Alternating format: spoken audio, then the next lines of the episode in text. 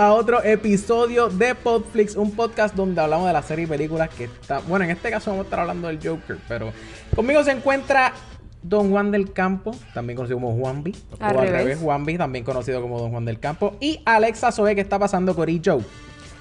Estamos activos y tenemos con sorpresitas para nuestros invitados. Estamos hambrientos, no tan solo de comida, pero de hablar del Joker. Oh, mira, en el día de hoy.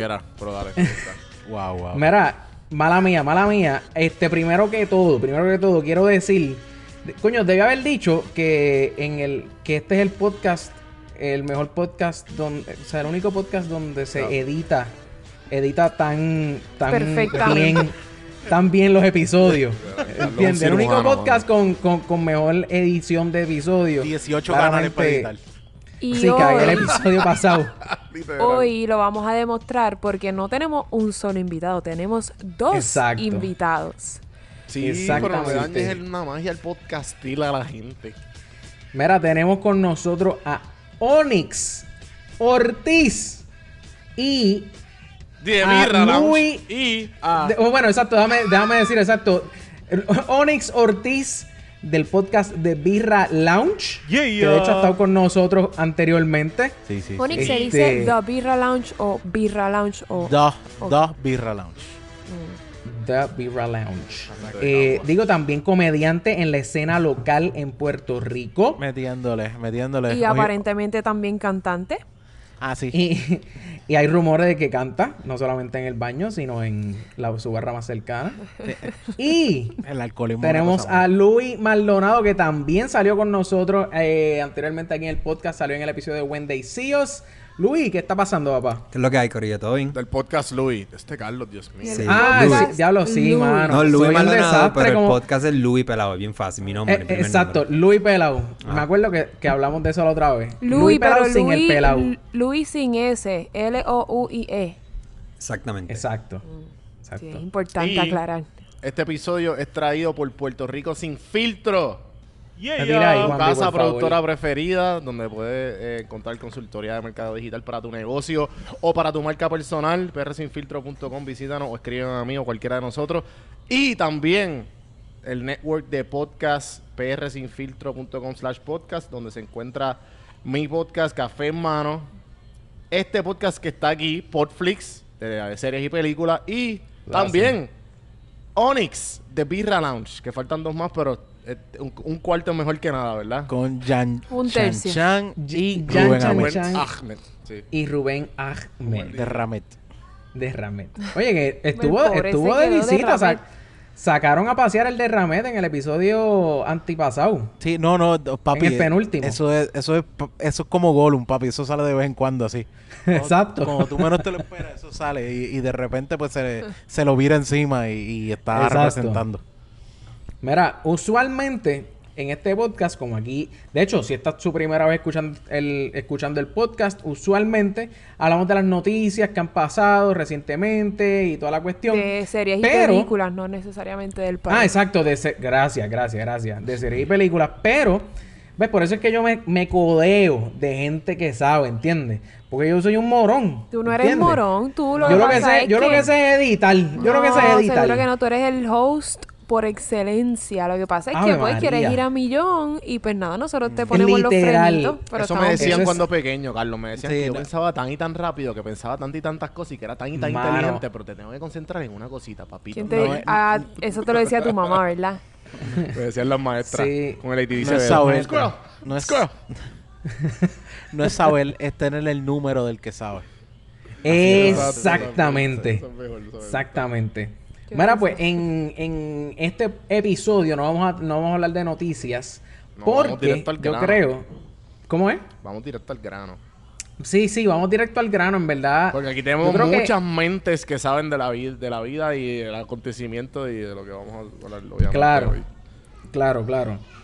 Este, vamos a empezar. Yo creo que, yo creo que la, la, la manera correcta de empezar es con el, an- ¿cómo es? El anteprecedente. No, con el, pre- con- antesala, Precedente, el precedente. precedente. Antesala. El- s- o sea, con, con esta cuestión de que le... Yo no sé si ustedes se acuerdan, en el 2002, y de hecho, de- eh, hablamos un poquito de esto en el episodio pasado, Pero en el 2012, para cuando salió Dark Knight Rises, este, había esta cuestión de que... Espérate, Dark Knight Rises fue. Sí, Sí, Dark Knight Rises sí, fue 2012. Dark Knight En el, auto, en el 2012. Century 16 Aurora Theater, aquí en, en Aurora, Colorado. Espérate, espérate, espérate. Luis, tú me estás... Tú, A tú dijiste, tú dijiste, tú dijiste aquí. ¿dó- ¿Dónde, dónde tú estás ahora mismo? Ok, Luis? eh, yo, de hecho, yo he hablado de esto en mi podcast también. eh, yo vivo en, en Buckley Air Force Base, que queda exactamente a 10 minutos de ese cine, que en el 2012 ocurrió el incidente del tipo que tenía el cabello colorado, que pues, no, se disfrazó parecido al Joker y asesinó sobre 15 personas en el teatro y hirió a 20 y pico de personas más. En el 2012, en el estreno de la película Dark Knight, Dark Knight Rises, que fue la, la de Te Bane, de pregunto, de Batman, te pregunto, ¿es verdad que... Porque yo, yo escuché algo de que supuestamente el tipo llegó y no sabía nada de Batman ni del Joker y, y la película lo incitó a hacer eso. Yo pienso que eso es una ridiculez, pero que, quería como que aclarar. Bueno, eh, eso, eso es un tema bien extenso. Si las películas, videojuegos, la música promueve violencia, yo, en, en fin de cuentas, yo pienso que nada de eso promueve violencia. Quizás te puede dar idea, pero de ahí a que, de que debe haber gente que se inspira y, y ha- hace actos violentos referente a eso, pero son la excepción a la regla. Eso es Anyway, una es- excusa para matar sí. gente. Esta persona Sí, entró por la sí, puerta sí. de atrás y asesinó a todas estas personas, ¿verdad? Eh, yo he ido a ese cine, de hecho, yo iba a ese cine, ingenuamente, yo no sabía que ese era el cine de las víctimas. Me di cuenta. En serio. Sí, porque Cuando voy con escuchaban mi- las voces de las personas No, muertas en no, no, no, no. ¡Oh, my God! Ah, qué- qué de fuerte. 0 a 100 se convirtió en super de- ibas al baño escuchaba, y escuchaba a la gente. No. De momento estás, estás viendo la película normal y de momento sientes algo en los tobillos. Ve, yo soy, Ya. yo, yo soy mala porque yo empecé el tema, pero ustedes Wow. siguieron. Después que me Mano, regañan. hubo- mano, pues, eh, si fueran familiares de ustedes, Y no, yo no te- y estuvieran me haciendo ese parece chiste. mentira. yo no estoy Hablo- haciendo chistes, yo pregunté si te oye, fue una No, pregunta yo estoy siendo el más serio aquí, el más, el más serio. Y yo Una tengo, yo tengo, genuina. yo tengo chistes oscuros, pero brother, tú estás- No, pero, pero, ya, pero, ya. pero escucha, mira, la cuestión es que yo voy a ir con mis hijos, entonces veo, veo películas de niños, entonces me doy cuenta y digo, mira, porque en este cine siempre hay eh, guardias estatales, o sea, estatales de Aurora, solo de uniforme negro, y es que yo digo, espérate, si este es el cine. Y me da con preguntarle a uno de los empleados, y déjame decirte que a pesar de que han pasado 10, eh, casi 10 años ya, eh, bueno, vamos ya, a mí, eventualmente ya mismo vamos para casi 10 años. Sí, van como Eh, es, sí, es un, es un, un incidente que todavía está sensible. Que a ellos no les gusta hablar mucho. Y ese teatro donde ocurrieron esos asesinatos lo cerraron. Eso ahora es como un storage room. O sea que, por lo menos, yo pensaba que yo había visto películas en ese teatro donde murió esa gente, pero no, ellos no son tan asquerosos. De hecho, ese cine lo renovaron completamente. Tiene todas las, butu- las butacas reclinables y todo esto. So, ya no, es- eso no está accesible al público, pero sí es un tema sensible. Y aunque hay muchas de las personas que ya no trabajan en ese cine. Eh, sí, como quiera, sigue siendo un tema sensible del cual yo he querido preguntar más, pero no me atrevo, no quiero Sí, ser muy imprudente. Sí, no, no, tú no Sí, sabes sí. hasta dónde está el daño todavía y todavía... Mm. Si todavía Sí, pero- el, el, el media lo sigue recordando, imagínate las personas que estaban allí, ¿me entiendes? Te estoy hablando No, de que hay pero- guardias armados todos los días. O sea, todos los días hay guardias armados eh, en el lobby. eh, eh, digo, pero este- esto es lo mismo que, que 9-11. Como Sí, que que eso es lo que iba a decir, Todavía que- hay gente que piensa, pien- Digo, obviamente, yo creo que 9-11, fue- no creo, fue definitivamente mayor escala que una sala Pero de un cine, pero... también, también es el hecho de que porque cuando... ¿Sabes? ¿Cuándo está ok hacer un chiste? Porque Nunca se va- supone. sí, ¿sabes? No, no, pero vamos a ser claros porque... porque un ejemplo, creo que fue cuando vi a Joe Rogan en vivo. Que él, tiene un más o menos un, un, un, un, eh, un- set, como es un beat, perdón. De que habla de eso mismo, de cuándo está bien hacer un chiste. Y él pone de ejemplo los piratas los piratas. Que cuando es Halloween, la gente se viste de pirata. Cabrón, pero ¿quién era- ¿quiénes eran los piratas? Los piratas se, encar- se encargaban de destrozar las ciudades, de robar, de violar y de hacer escándalos por, todo, por todos los mares y por toda la ciudad y por todos lados. Es como Claro. que, entonces, es- sí, él, y él lo pone, él pone exactamente el mismo ejemplo y dice, imagínate que un nene chiquito se vista de, de, de farmer, de, de dueño de esclavos. Cabrón, ¿sabes? ¿Me entiendes? Como que eso fue hace como 100 años atrás, pero la sensibilidad todavía se siente. O sea que obviamente 7 años atrás no es mucho, como que... Y también, sí. y también es el hecho de que, cabrón, el, lo- los, lo- el rating de los school shootings ha subido a un nivel, desde el 2012 hasta ahora, ha subido un montón más. No sé ahora mismo la cifra, pero está, por allá arriba.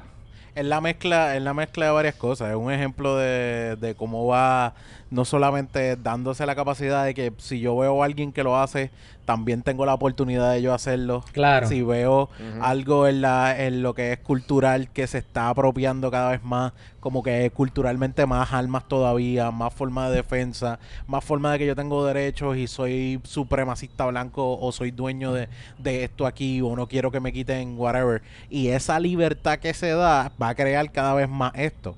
Ahora, ante todo esto, acuérdate que eh, al ser un tipo que no sabía ni siquiera ni siquiera que era la película ni nada por el estilo y Ah. decide hacer esto. que esa es mi pregunta inicial, que como que el, eh, porque el tipo decía que tenía el pelo anaranjado, ¿verdad? Se- primero ya empezó mal porque Joker no tiene el pelo anaranjado. Eso Pero él, él- Exacto. él- él sabía, él dejó manifiesto, él sabía muy bien lo que estaba haciendo. Y añadiendo No, no, lo que tú, añadiendo lo que estabas diciendo, es que sí, lo- los medios también juegan un rol importante, que es lo que está pasando Sí, con el estreno de sí. Joker, que ellos inconsciente, bueno, conscientemente o inconscientemente ambas, ellos promueven que este tipo de eventos siga sucediendo porque nosotros que hemos visto Mindhunter sabemos que muchas de estas personas se sienten atraídos a la prensa y el reconocimiento que la prensa le da a ellos en que ellos son héroes dentro de su cabeza o que su, su misión fue exitosa porque el- Claro. el- ellos no les importa hasta el que terminen presos o muertos. La- la- para ellos el éxito está en, en- en entrar en ese lugar, que co- hablen, llegar su, que su de cometido, matar, asesinar a todo el mundo. Y no solamente eso, ellos ven que muchos de los que lo han hecho previo a ellos están presos. O sea que también no, no es como que, no todo, claro, hay unos que los matan, pero hay unos, muchos de ellos que los arrestan que y se están más bien. y se matan también. Sí. Sí, sí. no. En verdad yo fui al cine este primer cagado, día, pri- primera no primera tanda, pero Estabas cagado, estabas cagado. Loco, ¿sabes que estuve aquí? Porque me senté, yo siempre me siento en la primera, tu- o sea, en, en la, en la primera fila, después de los asientos que están como que Asientos al mierda, frente. los que nadie se quiere Ajá. sentar. Exacto, rompecuello, pues, rompecuello. eh, lo- eh, exacto, pues yo estaba sentado ahí, loco, y cuando de momento eh, van, o sea, sacaban los cortos y toda la cuestión, se para, se para la cinta, o sea, se para la cinta y no empieza la película. Y yo dije, anda para el carajo, aquí tirotearon al tipo que está allá arriba dándole a los botones para que la A los gente como que, Inglourious ¿entiendes? Como que empezaron a tirotear de afuera hacia adentro. Esto se va a convertir aquí Esto en un se colador. jodió. Empezaron era a roja y terminó marrón. Cabrón, mira, esa- esas butacas, es- o sea, es- esos asientos donde, en el cine son butacas reclinables. Exacto. Yo automáticamente le quité lo de reclinable, la puse, en- la puse como que... o sea, Upright position. Exacto, upright position como en, los- En en los los aviones, aviones. que realmente no existe ni en los aviones no existe como que Es una- reclinable. es una Espérate, pregunta que te hago. ¿Allá afuera tú puedes ajustar si lo quieres para el frente o para atrás? ¿O soy yo que nada más me echo para atrás como anormal? Ah, soy... Bueno, eh, bu- Yo soy- perdona, yo soy un jíbaro. El otro día me di... yo no sé a qué cine tú vas. El no sé a otro día no supe vas. cómo prender un Mercedes, por favor, así. De verdad. ¿Cómo se ¿Qué prende es esto? ¿Cómo se prende esto? Mercedes. ¿Y cómo, va, cómo abajo el asiento? Ok, no quepo, no puedo guiar el Mercedes. Déjeme quieto. Sí, sí, sí, sí, sí, sí.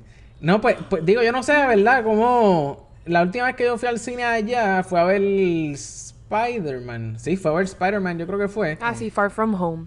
¿Verdad? Far From Home. Eh, y yo no sé, eh, o sea, las butacas no era como que... Pero Loco, tú la no viste, me es que depende si tú la ves IMAX, CXC o normal. Ajá, porque yo no he ido a la sala esa de... De, de, De San Patricio. No, Yo no, no. tampoco. Esa, Sí, sala... López, como un AMC, ¿sabes? Esa sala... te No hace nivel. pero, AMC, eh, sinceramente. chécate, en AMC, que aquí yo siempre lo digo, que, el, que, que toda persona que tenga acceso a, a un AMC, que considere seriamente la cuestión de A-List, A-List, eh, yo, yo lo digo como, como si me pagaran, pero es que, mano, es para que, para concientizar, para concientizar al corillo. Estás como Rubén Eh, con la es, mira, tú pagas 20 pesos. Tú pagas 20 pesos, una mensualidad de 20 pesos y puedes ver todas las películas que tuvieras en el cine. Anyway, en esa sala, pues lo- las butacas son reclinables y cuando vi que lo que estaba pasando, yo dije, espérate, aquí por si acaso, porque hay como que en la barandita, hay, hay- al frente de la, del asiento, pues de esa primera fila, hay como una barandita de cemento y después una baranda en tubo. Pero la baranda de cemento es lo suficientemente alta como que para que si tú te acuestas en el piso Y hay balas, pues, pues puedes y hay balas, pues te protejan. ¿Entiendes? So, yo quité, yo, o sea, puse la, la, la butaca en upright position y estuve así estuve así de tirarme al piso, cabrón. Que en el piso de los cines, tú sabes que eso es. Cabrón, es- es- mejor es pasarle la lengua a una.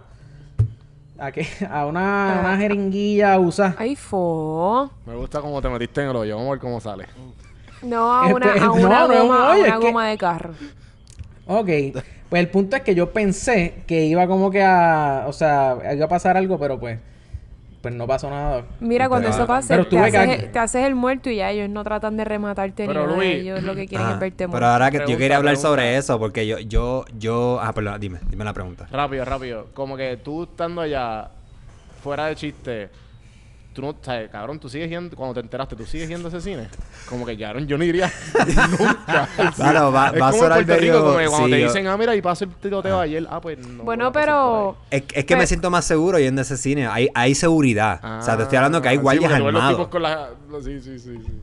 Eh, yo- La realidad es que si a mí me dicen que en el cine, o sea, luego yo, mi cine está walking distance, como que yo, de- ahora también, el yo mío estoy también. sentado, Sí, sí. yo estoy sentado, yo puedo ver el cine si abro la ventana. ¿entiendes? Sí, sí, sí, qué duro. Es que- O sea, Qué si, triste, mi si pasa vida. un tiroteo ahí, Sí, la mía voy a también seguir viendo ese cine. tú, tú sabes que Yo- por qué yo también voy. Ajá. Yo miro para afuera, veo un gato lambiéndose las bolas. Mira, yo voy porque ese, ese cine es bien económico. Te- como yo siempre voy a las primeras tandas. Yo soy, yo obligado, yo soy, vie- yo soy 6.99. viejito. Yo voy al cine a las 10 de la mañana. Yo voy a la primera tanda y me cuesta como 3 dólares. Oye, el que vive en Estados Unidos sabe que el cine, yo que tengo 3 claro. hijos, yo dejo 80 dólares, a veces 100 dólares ahí entre comida y, y taquilla. Pues, Ya lo tienes tres Sí, hijos, Ay, Ay, ah, cabrón. p- papá, ayer yo fui a ver Rambo y gasté 4.75 y yo como quiera, diablo, no puede estar más barato. No, una taquilla aquí son hay que 16 pagar. dólares. Sí, la taquilla de fue adulto. peor. Sí. Pero yo te iba a Por decir eso, que yo... por eso es que Carlos y yo usamos el AMC, que el AMC es como el Caribbean Cine, porque aquí hay como, como tres o cuatro franquicias, dependiendo del Sí, pero las estado. más grandes, las la más grande grandes es son AMC y Cinemark. Sí, Ok. est- estas Acá son no de las que Cinemark, yo creo. Acá Mira, lo que hay es... Pichada, no. Hay Esas son de yo las creo que, que- es el más grande. Puedes ver una cucaracha cargando popcorn y no te Ay, puedes quejar. Entonces, no, no. No puedes quejarte nada. No, no, pero AMC es como que, cabrón, está bien duro porque... eh, o sea, loco, tú puedes pagar la, la mensualidad que dice Carlos, 23 dólares y te dan tres películas semanales. Coño, está bueno. A lo que tú quieras. Puede ser IMAX, puede ser Dolby, puede ser 3D, puede ser lo que tú quieras, lo que está disponible. Y lo tecato no que ustedes son con las películas, tú sabes. Exacto, Yo podría ir a un exacto. stand-up de Onyx. Yo sería la... La, El heckler. la, La heckler. obnoxious eh, laugher. que no se calla la boca. En, ver- en verdad, la diferencia es que pues en el AMC la, guaracha te pide permiso. Sí, por lo menos. Por al frente. Yo, te quería, yo te Al quería otro. añadir que yo vi la película tarde. Y la vi tarde por el por la cuestión, para tú veas cómo los medios condicionan a uno de- del posible ataque. Obviamente, como Ajá, yo vivo en Aurora, yo dije, espérate, tú sabes lo que pasa, que aquí en Colorado, y quizás no, no me quiero ir fuera del tema, pero aquí en Colorado hubo un tiroteo en el 99, en un high school.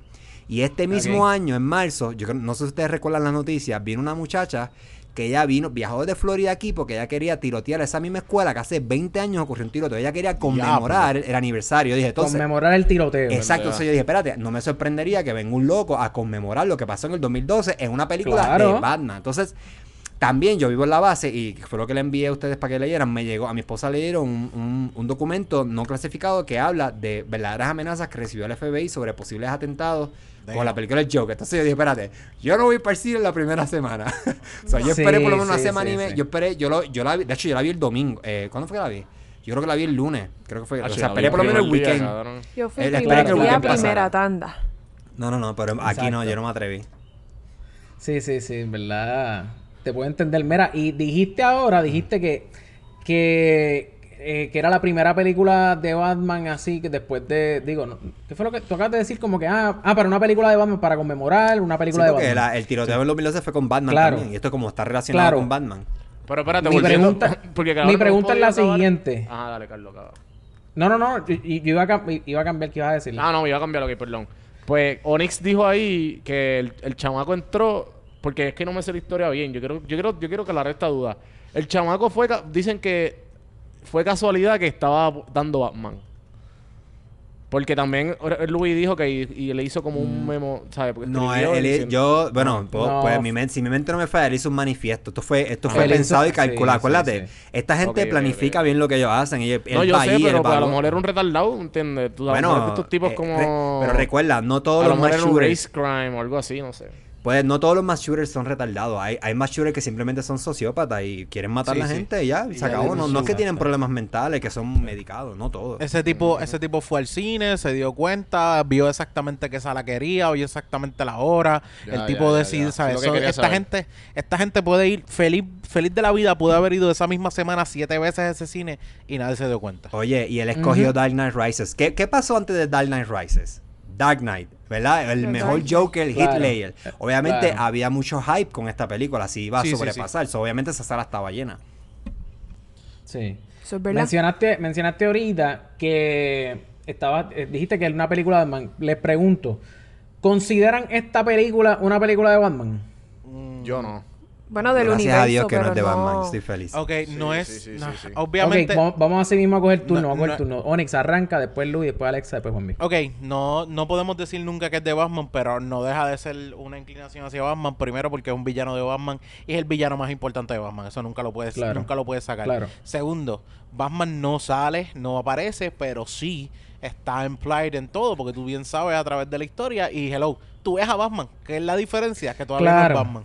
Pero tú ves a Batman en, to- en todo esto. No es película de Batman, pero tú nunca puedes dejar de pensar que esto es un futuro, ¿tú me entiendes? Como que este tipo, tú lo ves con esa, con esa interacción con, con Bruce y tú dices, ok, tú, tú lo, lo único que yo estaba en mi mente era como que, diablo, eso después va a ser el hijo de puta más grande que tú vas a tener en contra tuya, que sí.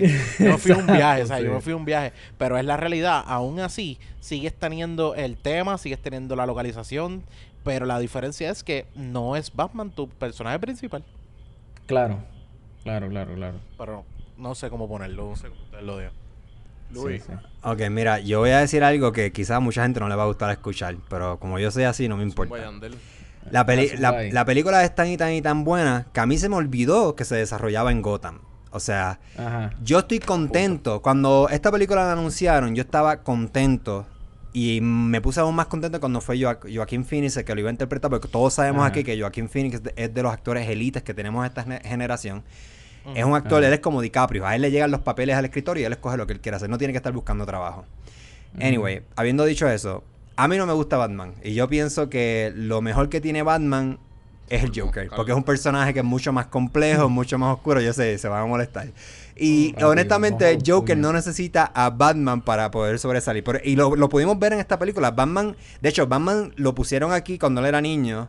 eh, y se vio hasta forzado. A mí, no, a mí la, la inclusión de Batman no me pareció relevante.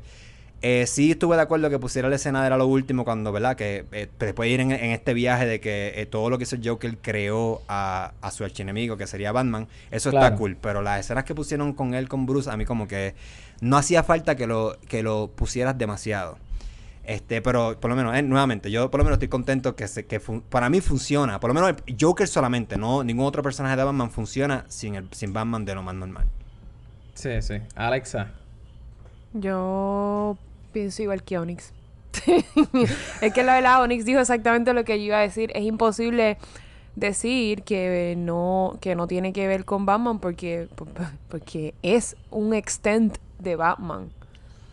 Sí. Em- Sí. incluso hay teorías que dicen que el Joker realmente eh, es. Hay, leí una teoría que el Joker es parte de la, de la imaginación, como quien dice, de Batman, que es la parte, la parte villana de Batman. Ahí El uno de los cómics. Exacto, uno de los cómics, este, el Joker le pregunta a Batman ¿qué tú te harías sin mí? ¿Qué yo me haría sin ti? Nadie. Yo sería nadie y tú serías nadie porque somos lo más importante que tiene uno de, ¿sabes? Un, yo soy lo más importante para ti, tú eres lo más importante para mí. So, realmente, sí, yo, en, to some extent, eh, lo considero parte de, pues, de Batman, pero aunque no, no es una referencia directa Sí. a... Eh, Es, es como tú dijiste, como en la película de, de Dark Knight, que él dice como que como un perro con ¿cómo es? Este, como un Que perro yo soy, yo soy como se atrapa un exacto, hueso. no que No, yo soy un, perro, que persigue carros. que está y si, y si carros, ¿qué va a finalmente atrapa el lo carro, no qué haría con él. Eso es lo que él dice. Ajá, ¿Qué haría cuando exacto. alcance? Gracias, No sé. gracias. Eso mismo es lo que quería llegar. Juanbi. más concentrado Eh, como el chino, Wambi. Nada, el, lo que dijo, el, eh, también lo que dijo Alexa, eh, ahí, además de lo, de lo que... Lo que dijo Alexa y no ahora del, gracias. del Joker, que, que el quote del, del perro, también él lo dice cuando están en la cárcel, cuando lo están este, eh, eh, eh, entrevistando. Que, que Batman entra y le dice, tú y yo somos tal para cual. Y, tam- ¿sabes? Como que de ese, ese misma, esa misma línea también lo repiten en, en la película de Dark Knight. Y, y también yo creo que es la manera de, de, de, de- de Joaquín Phoenix decir, esto, es- esto es mío. ¿Entiendes? ¿Sabes? Y, Sí, y por sí, eso sí. es como que por la línea de que dijo Onyx, que yo estaba esperando como que ese, ese, ese entrar ahí, también lo que dijo Louis, que como que yo no me sentí en ningún momento, cabrón, sale, salió Puerto Rico al principio en la entrada, ¿sabes? Como que sale, Ah, eh, ah, take God, sea, la única manera que yo sabía que era Gotham era porque decía Gotham, más ninguna otra razón. Sí, defi- definitivamente, el, el mala que te interrumpa, como que esta película es la primera película que es- obviamente está en el mundo de Batman, si lo pudiéramos decir así, donde Gotham, donde Ciudad Gótica, es como que, Un personaje. o sea, parece, es New York. El Porque es- Ajá. O sea, Ciudad Go- Gotham Y- siempre es- ha sido como Un una... reflejo de eso. un reflejo de. New York y pero como que oscuro Bueno, mientras Metrópolis eh, es como que un Ah, no, no, no, no, Christopher Nolan eh, había dicho que él había él veía a Christopher Nolan para gente que no sepa es el director de, de, de La la, trilogía trilogía, perfecta de de. Dark Knight este él dice que él veía a Chicago la ciudad de Chicago como como como, Como Gotham obviamente la gente siempre va a pensar que es Nueva York pues por lo por la Sí, por, todo, por toda la historia, sí, sí. por todo, Sí, lo que pasa pero que para él claro. eh, Gotham es más como la ciudad de Chicago. Que para Ok, mí no lo es, pero whatever. No, pero, yo no soy Christopher Nolan. No, y, y la otra cosa que quería decir también que cuando tú, tú entras en todo esto, eh, también vi, estaba leyendo que es una crítica y también escuché recientemente una entrevista de Neil deGrasse, que hemos hablado mucho de él aquí, de Neil deGrasse Tyson, el, el- uno de los físicos más de la cultura popular. Astrofísico. astrofísico de la cultura popular. Y él habla sobre en la época que él se crió, él se crió en, en el Brooklyn, en Nueva York, cuando el crime rate estaba de que en Nueva York mataban a 2.000 personas anuales. Y que pues lo hacen en esa época. Eso que te, deja saber de que, que esto pasó hace, o sea, que, que fue real. Y obviamente la, el, el- el toque humano real que le da y no de un villano bien superhéroe y de villano de, de, Ca- de caricatura. comic books, ajá, de caricaturesco, lo ponen bien humano. Y además eso, con los toques de historia real y de la crítica social y toda esta cuestión, te lo hace ver como en ningún momento yo, yo estaba yo estaba esperando como Onyx, ajá, cabrón, eh, ¿cuándo es que me vas a unir? ¿Cuándo es que se convierte el Joker? Sea, yo en ningún momento... Sea, yo estaba esperándolo, obviamente pasó, pero y ahí fue que el- es uno de los picos, pero ajá. Tengo una pregunta eh, para el que, para el Ah. que me quiera contestar, no sé. Eh, ¿Cuál era mi pregunta? Diablo. Ah, La pregunta está brother. cabrón. Ah, ya, ¿verdad Te que nunca, tiraste- verdad que no había, mala mía, oye, estoy cansada, ¿verdad que no, nosotros no teníamos ningún background story de la vida, de cómo el Joker se creó según los cómics? Lo que pasa es, lo que pasa Que es, eso es una de las críticas, ¿verdad? Las críticas antes de, antes de esto, antes de salir. Ok, viene de, para mí, oh, bueno, yo, Para Carlos, ¿qué te ibas a decir? Yo tengo, yo tengo un par de ideas porque a modo de descripción, el Joker tiene una descripción bien diferente. Una de las cosas que tú vas a tener siempre con el Joker, el Joker trabaja según el tiempo que esté. Para, lo, Ujú. para cuando sale Joker primero, Joker era este chistoso que lo que hacía era robar eh, joyas. Ese es el primer. Joker de los primeros cómics. Era sencillamente que llamaba y decía voy a robar tal cosa, voy a hacer tal cosa y lo hacía riéndose como un payaso y seguía siendo ese personaje, pero no era maldad, era pillo más que otra cosa. Después de eso el Joker sigue evolucionando a todo lo que va. El que tú más puedes sacar la idea de esta historia es con un grupo de cómics que se llama Killing Joke. Gracias, Killing- ay María, eh, de Killing Muy- Joke. Y esta, este bien, es este es el set de cómics más grande y más pesado que tú puedes tener sobre el Joker. Pero aún así, el Joker no tiene definición de origen. Eso es, el-. Joker co viene de una idea de lo que tú quieres, quieren hacer con él. Por Christopher Nolan decidió hacer el Joker y junto a Heath Ledger decidieron hacer el Joker como un terrorista. Esa era su mentalidad. Este tipo exacto. terrorista que lo que hacía era impartir terror y entendía que el dinero y solamente eh, la, el- la forma de controlar a la gente no existía ninguna lealtad, no existía. Esa era la forma de él y eso fue su, su, Caos. su, O sea su que- They área. just- They just want to see the world burn. Exactamente. O sea ¿Qué pasa? que el Joker Antes es un, de- un personaje camaleón. Camaleón, no, o sea, no es camaleón porque siempre va a tener el mismo hecho del risa y todo lo demás, va a ser el mismo, Claro, sí, como pero- que el mismo enfoque, pero ¿qué ocurre? Los Ah, fines. su idea, su idea es viene, porque por ejemplo, el que hizo Jack Nicholson en la de Tim Burton, las primeras Batman que nosotros vimos, las que son de nuestra generación originalmente, estos tipos de, este tipo de. Joker es una mezcla de los Joker originales que habían de series de televisión, de series de películas y Sí, de sí. Que lo que hace Jack Nicholson es adaptarlo a un mafioso más que otra cosa. Exacto. Y sí. ya para este Joker que estamos viendo ahora, está más representado en lo que está ocurriendo a modo de, de problemas psicológicos que hay en la sociedad, problemas que nos están pasando de criminalidad, whatever, cosas de conflicto de que a la gente no le importa a nadie pasa el- es- lo que tú pases, ¿me entiendes? Pero el. Joker viene normalmente, tú no existe, y está dicho, no existe una forma de origen que tú me digas, esto fue exactamente lo que pasó con el Joker. O sea que la, la respuesta que estaba buscando era no, Alexa. La- ah, Ok, coño, pero. Borra pero todo es eso que... acabo de decir, no, Alex. No, Alexa. Exacto.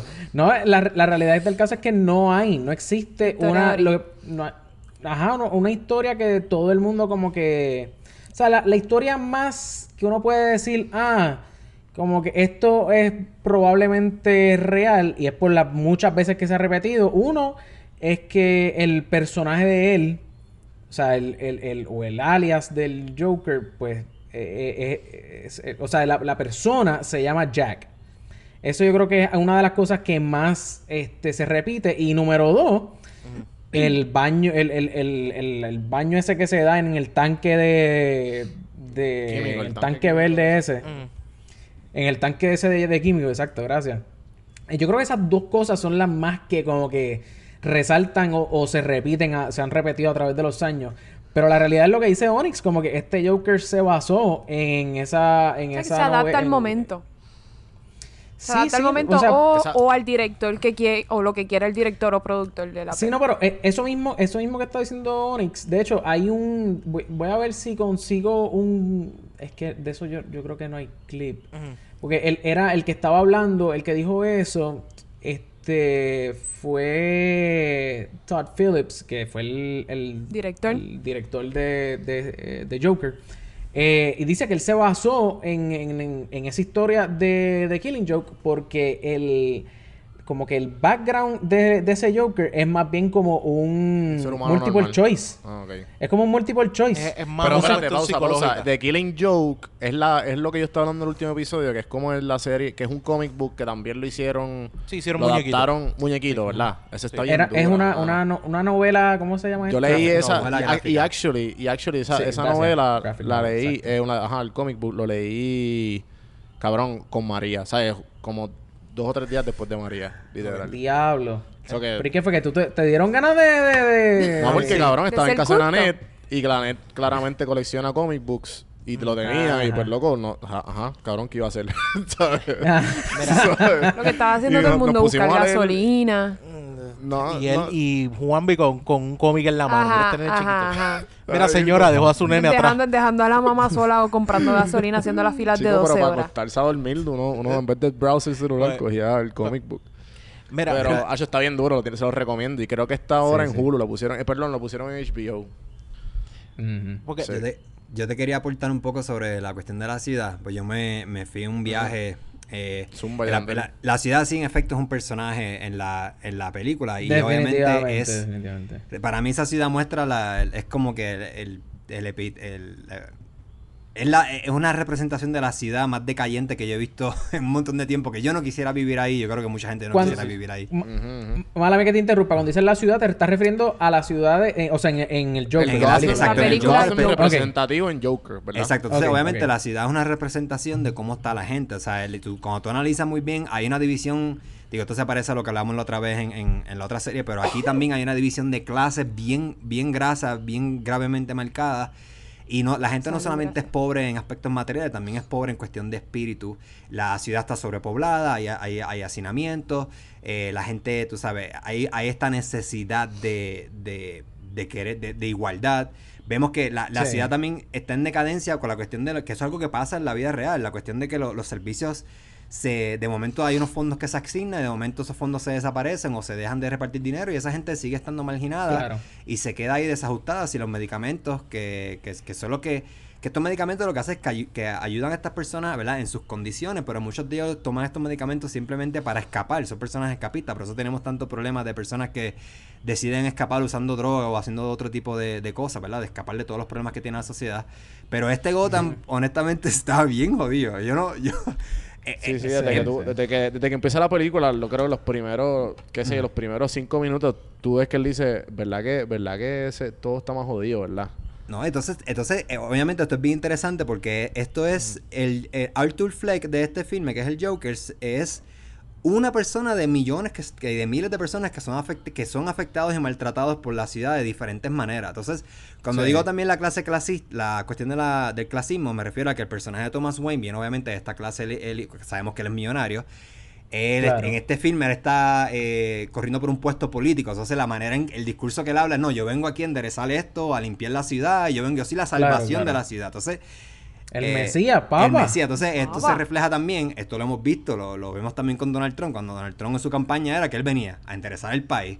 Y la gente votaba por Donald Trump porque decían, ok, él viene a poner este país derecho, a aumentar los empleos. Ese es el discurso. Claro, Yo claro. no me lo estoy inventando. Papi, so- y me- él venía a Make America Great Again. Exactamente. So, ese Thomas Wayne tiene un aire de esta cuestión clasista que él ve a esta gente pobre, en la manera en que él habla de los payasos, como esta gente que, tú sabes, como los minimaliza, como que lo, lo excluye y simplemente lo, o sea, los ridiculiza también hasta cierto punto, como que no tienen derecho. Una vez el Joker comienza esta, ¿verdad? Y accidentalmente él comienza eh, esta llama de la ciudad de rebelarse en la cuestión de, la, de esta lucha de clases él sigue oprimiendo y sigue subestimando a la gente, que eso es lo que vemos todos los días en la sociedad. Anyway, me fui a un viaje, pero Ujú. eso es un No, aspecto pero bien me gustó, interesante. Sí, me, sí. me gustó, me gustó mucho Es eso. que, es que yo gustó- creo que yo creo que no eso es una de las cosas, yo creo que es una de las cosas que sobresalen de este Joker, como que a diferencia de los demás, como que yo creo que es un Joker que uno se puede como que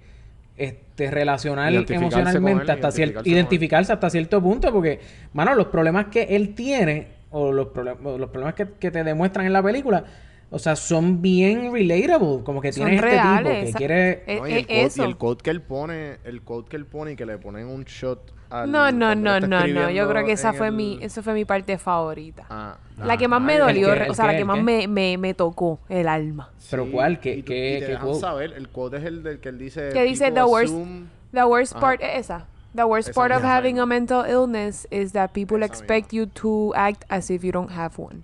Exacto. Eso a mí me Eso, eso a mí me tocó el alma porque es la verdad. Cuando si, si alguno de ustedes ha, ha estado o conoce a personas pues que tienen esta, estas enfermedades mentales, no. empecemos porque las personas no quieren tener enfe- estas enfermedades mentales. Y Sí, no es segundo, que- uno, uno quiere que se integren a la sociedad de una manera normal cuando realmente no están capacitados para hacerlo, por más que ellos lo intenten. A lo mejor en algún momento se pueden superar y se pueden curar. Pero la realidad del caso es que uno no puede empujar a estas personas a ser parte de la sociedad como si fueran personas normales porque su mente no está, no, no está wired para eso. Mira, Sí. pero, pero este filme es bien profundo y por eso es que va a ser un masterpiece de aquí a, a- a- para la historia. Porque el Joker, ya mencionamos el aspecto de la ciudad. Mencionamos también que él tiene la condición hasta que él se ríe involuntariamente, que le molesta. Pero pod- podríamos argumentar que una vez, una vez cuando él deja de tomar sus medicamentos, que es- comienza también esta, esta locura, comienza como una bola de nieve que se sigue aumentando, que él puede tener hasta esquizofrenia hasta cierto punto. Ahora podemos asumir que tiene esa o entre múltiples condiciones. Pero esta es una persona, como dijimos, que es- está marginada por la sociedad. eh, también en la escena que él está, que él se la está imaginando, también tocan la cuestión de perspectiva de género, que se burlan de él porque él le dicen rápido mamá boy porque él cuida de su mamá. Que para, hasta yo Claro. capturo ese tipo de cosas. O sea, la película tiene todos estos temas bien interesantes. Entonces, Sí, él tiene sí. todos esos problemas.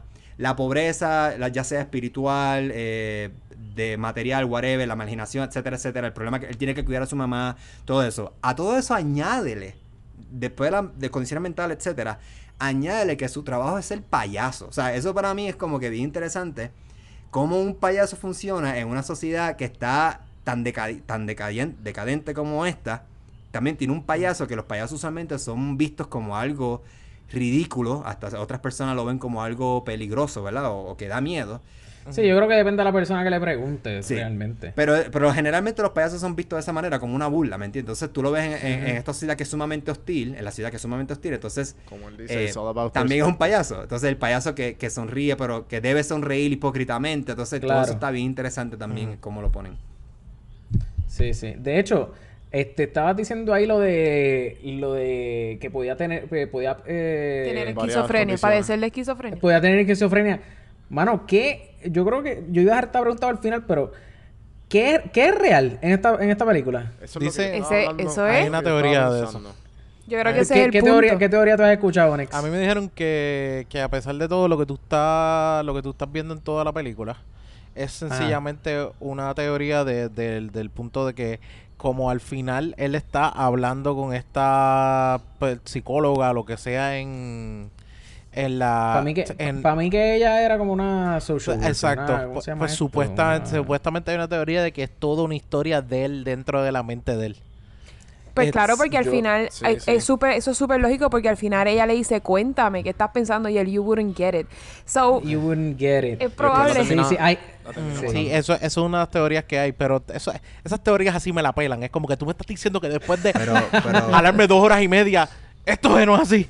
¿No entiendes? Pero, yo no, sé, y, yo sé que y llegó un momento de- en la película, en- obviamente se tienen que haber dado cuenta, que él cuando va al hospital a buscar el récord de la mamá, él le pregunta a la persona, al muchacho que le está buscando el récord, le dice, Sí. ¿cómo alguien termina eh, en un hospital Aquí. psiquiátrico?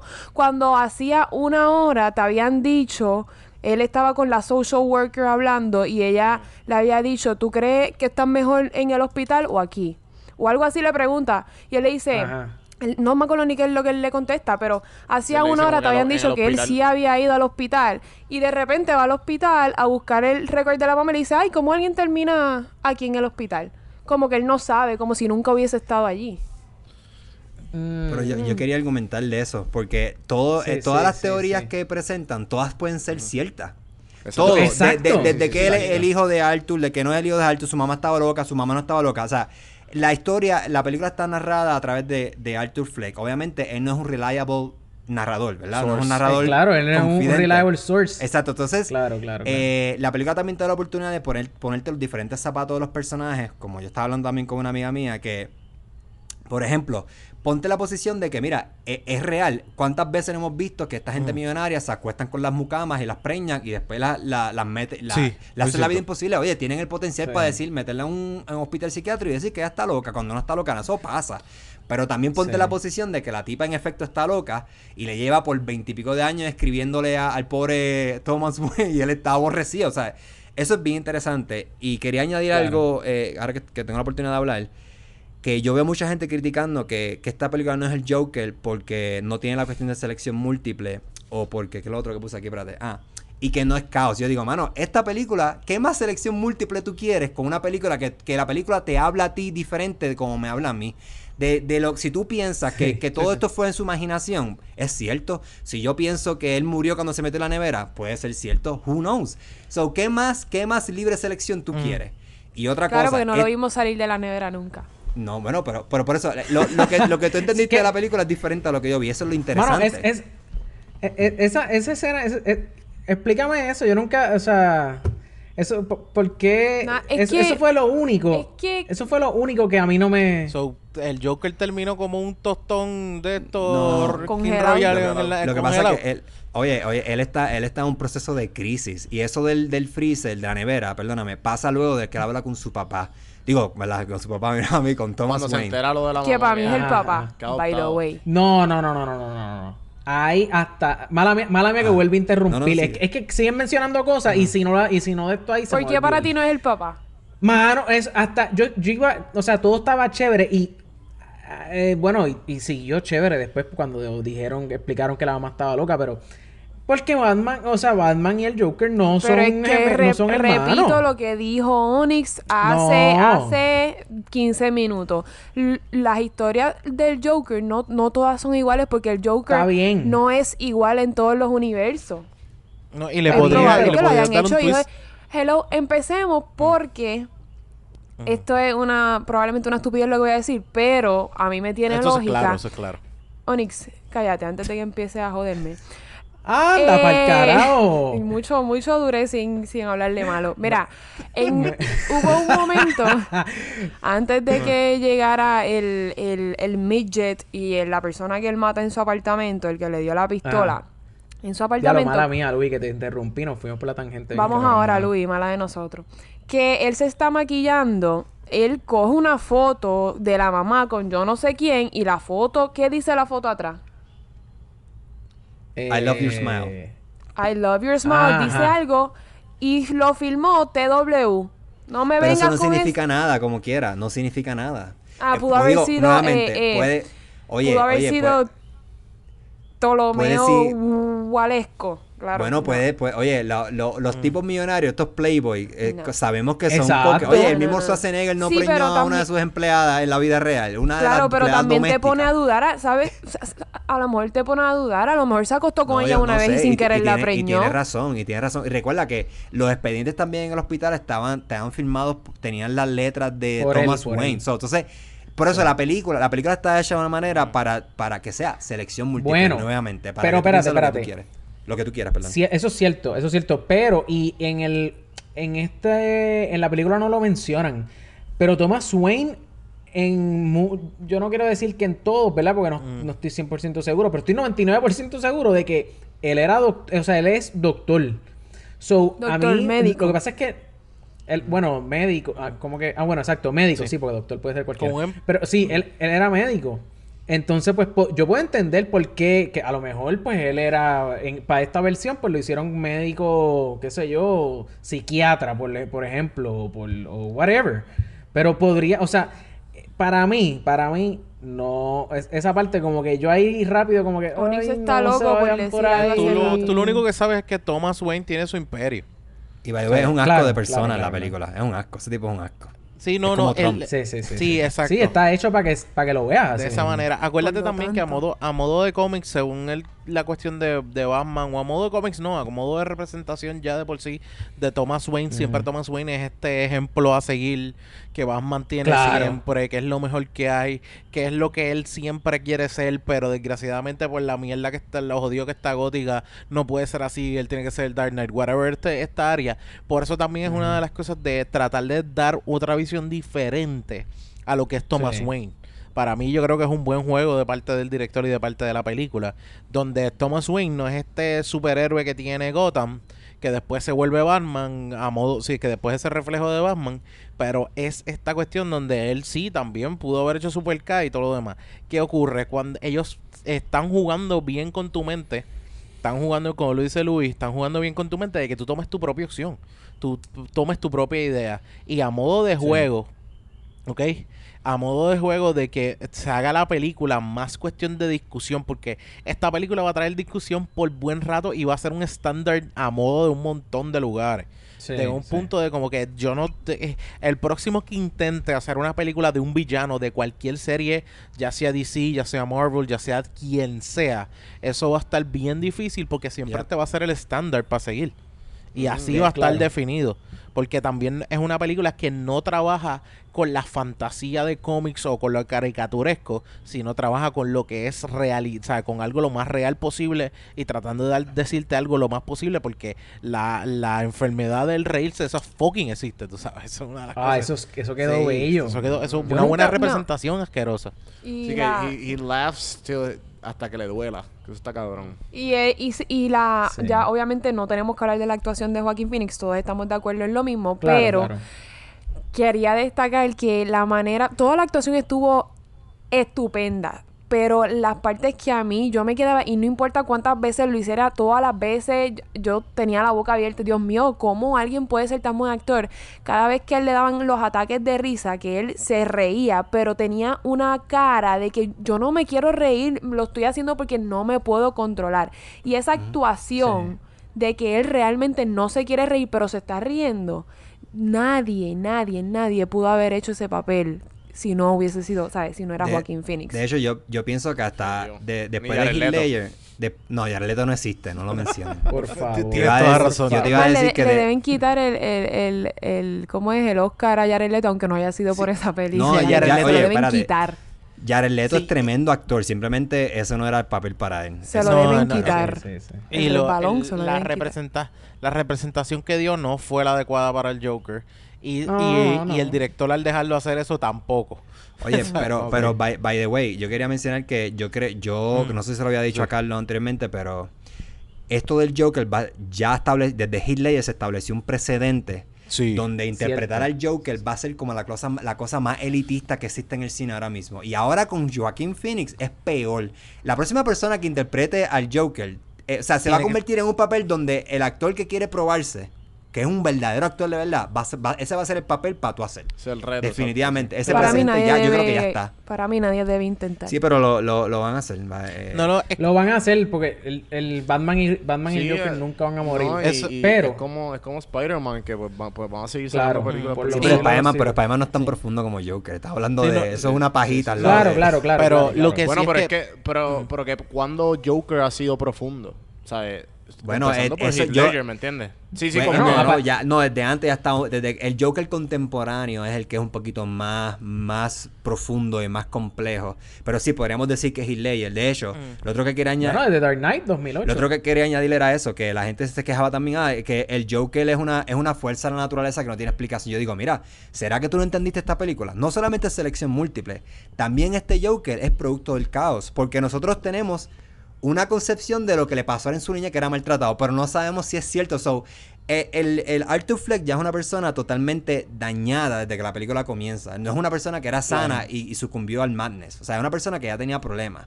So, a él lo que le faltaba era un poquito, un empujoncito más y, y aprender y, y embrace la locura. Que de hecho, cuando él asesina a estas tres personas, es cuando él, él se lo asesina en defensa personal, pero él lo disfrutó. Y ahí yo creo que eso es lo que hace el click del que a él le da esta euforia y le da por primera vez tiene control en su vida. No, de por primera vez él eso. siente, no, por primera vez, para mí esa parte es que por primera vez él siente algo, algo, porque él lleva toda la vida viviendo en neutro. Con nada, Él él no es nada. Entonces, no él- él- siente él no nada. Lo que Pero pasa es que lo que yo y él pienso lo ahí- explica y él dice, por fin alguien se, se- o sea, por fin me entero que sí la gente sabe que yo existo. Y Sí, pero eso, ahí, eso es después de crear el movimiento, voluntariamente que él claro, creó, pero esa no es eso es lo que intención él de él. intenta explicar, que por fin la gente sabe que yo existo. Y eso es lo que él al fin siente algo en su vida. Positivo o negativo, no importa, pero lo siente. Sí, pero, pero de hecho, esa es una de mis escenas favoritas del filme. Es cuando él asesina a estos tres tipos, que él lo disfruta y él empieza a correr. Y claro, se va en la, en la ilusión esta de que se va y se chinga con la tipa, que no pasó, obviamente. Pero la, cuando la escena que él se mete al baño y él comienza a bailar, ese, esa euforia, todos la hemos sentido en algún momento, claro. No por asesinar personas, sino por momentos felices en nuestras vidas, que es una euforia Que tú que sepas. no solamente es física, sino ese, ese, ese cerebro se te, se te inunda de, de endorfinas positivas. Sí. Y tú, y tú te, una alegría que tú no puedes explicar, que también es algo que Sí, pero así mismo se siente cuando uno asesina gente. ya, sí, Claro, eso era lo que quería decir. Qué bien, Carlos. Sí, eso es lo que queríamos tener esto. Ya al fin te cogimos, Ya. Carlos. Eh, mi- mira, eh, lo que sí es que si es ese mismo viaje, si, si eres una persona que le ha metido a la danza y, por ejemplo, tal vez alguien que haya hecho ballet o haya hecho algún deporte eh, metiéndole, o el mismo, o mismo Juanvi metiéndole, por ejemplo, al, al CrossFit, cuando levantas, haces tal cosa que tú te sientes así de cabrón, pues esa misma reacción natural del cuerpo hacer un movimiento donde tú te sientes feliz. Y esa misma parte, yo, ¿sabes? Eh, llegar a un punto donde decirte a ti, ¿sabes? Donde decirte a ti, este tipo acaba de asesinar a alguien and he feels good about it. Esto es un punto donde tú dices, este filme está llevando las cosas a otro nivel. No, Sí, y pero, pero no es por el asesinato, es el hecho, por el es el control. hecho. Eso, no lo sí, malinterpreten. eso, eso. es que él pero tuvo también- control por primera vez en su vida de hacer algo. También. No, Sí, no sí. solo control, no solo control. Obviamente sí, eh, yo creo que es un factor bien importante, pero yo entiendo que lo que lo importante aquí fue él la, la, margine- la- la- que lo llevan marginando a siempre se ha sentido como que el, el nene solo, el nene solito. No sé si vieron, yo creo que le envié a Alexa y Carlos el grupo cuando te- eh, Todd Phillips explica los primeros tres minutos de la película, eh, el clip, que él dice como que es que yo quería que se sintiera que él estuviera solo, todo el mundo estuviera en su mundo y él solamente estuviera él con el espejo maquillándose para que tú entiendas que es una persona sola. ¿Qué pasa? Mm. Cuando logra hacer esto que y también después le cortan los fondos, o sea, poco a poco tú vas el tipo, el tipo está solo, nadie lo entiende, lo votan por, por él no hacer nada. O sea que nu- Sí, nunca sí. nunca nunca hace sentido su vida, él siempre di- dice, "Mira, lo único que tengo son pensamientos negativos." ¿Qué pasa? Él sabe que lo que la- que matar está mal. Sí. Cuando tiene la pistola en la mano, que por accidente dijo, pues me- me cayeron a palo, déjame tenerla encima. Como, ahí mata, no solamente con el control, sino que él dice, espérate, yo maté y hice algo, ahí es el control. Cuando el control dice, espérate, como que me siento mejor, ahí tú lo ves. Después cuando él ve la reacción involuntaria de lo que está sucediendo en la ciudad completa, Claro. él dice, anda para el carajo, yo existo. Yo soy alguien, Exacto. yo soy importante. Y ahí es que él dice, no, no, papi, esto es lo que es. Y ahí es que Esto empieza que el killing spree a todo lo que da, como que, ah, tú me tripeaste. Ok. Yo no sé, Tiro ahí. yo no sé si ustedes papi. sintieron esto mismo en el cine. Y yo no sé si estaba, pero yo estaba en una sala llena, estaba full, eh, ¿sabes? Estaba, yo estaba con un corillo de gente y yo digo, si yo veo al Joker hacer lo que exactamente hizo en la película, yo digo, yo siento que estamos representando bastante bien. Ahora, pero ¿qué ocurre? Hay gente que no se esperaba nada de esto. ¿Sabes? Porque tú dices, esta gente no conoce en ningún momento que el Joker es un fucking violador, es un fucking tipo que le gusta, es- le encanta reírse de- del dolor ajeno. ¿sabes? Tiene tanta cosa que yo me, me- la gente me sorprendió en la sala del cine cuando, por ejemplo, ocurre que va el enanito con, se me olvidó el nombre del altote, whatever, eh, Ajá, sí, y hace ese ataque y la gente como que estaba en este silencio profundo y yo creo que yo era el único como que, sí, este es el Joker que, que existe de verdad, ¿sabes? Claro. Sí, este es el- Yo creo que lo que tú estás diciendo es que a mí también me pasó porque yo dije, esta película es una mierda. Esta película va a ser así toda la película. Como que, ok, entiendo, sí, este, eh, que, ajá, como que hasta dónde va a llegar, como que cuándo va a ser el pico. Lo que cuando pasa es que- pasa ese, cuando pasa ese, esa escena del tren, que mucha gente, como tú dices, hace, ¡Ah! Ay, Dice, sí, eso exacto. yo voy por un pie, o sea, mi, Yo- mi claro. kick interior, como que puñeta al fin, un pico. Sí, sí, a, O mí sea, se me para- eh, a mí se me pararon los pelos por el hecho de que tú vienes a presentarme al Joker, tienes que presentármelo así. Este tipo que se que cogió un montón de cantazos y dijo, mira, ¿sabes qué? Yo voy a hacer yo que se joda, yo voy a dejar de estar lo que la sociedad define ante lo que debo hacer y le voy a soplar un par de tiros a alguien. Porque a, pesar a pesar de todo, ¿sabes? A pesar de todo, tú ves todas las cosas que le van ocurriendo, pero el Joker es un tipo que eh, va a encargarse de, de- bueno, si ustedes, si alguien de ustedes vio cuando matan al segundo Robin, eh, el Joker descuartiza y hace mierda al segundo Robin. Exacto. A Sí, modo de cómics, eh, lo hace mierda Ah, para el carajo. Sí, Yo sí, te, sí. yo te quería mencionar que trajiste algo que me gustó mucho, que y lo están mencionando ahí, eh, quizás no lo estás diciendo, pero este Joker me gustó. Para mí Heath Ledger sigue siendo el primero, pero Estoy aunque no se contigo. pueden comparar, pero en este aspecto este Joker es mucho mejor y es la cuestión de que es bien impredecible y eso es una, Sí. una cualidad del Joker que siempre tiene que tener.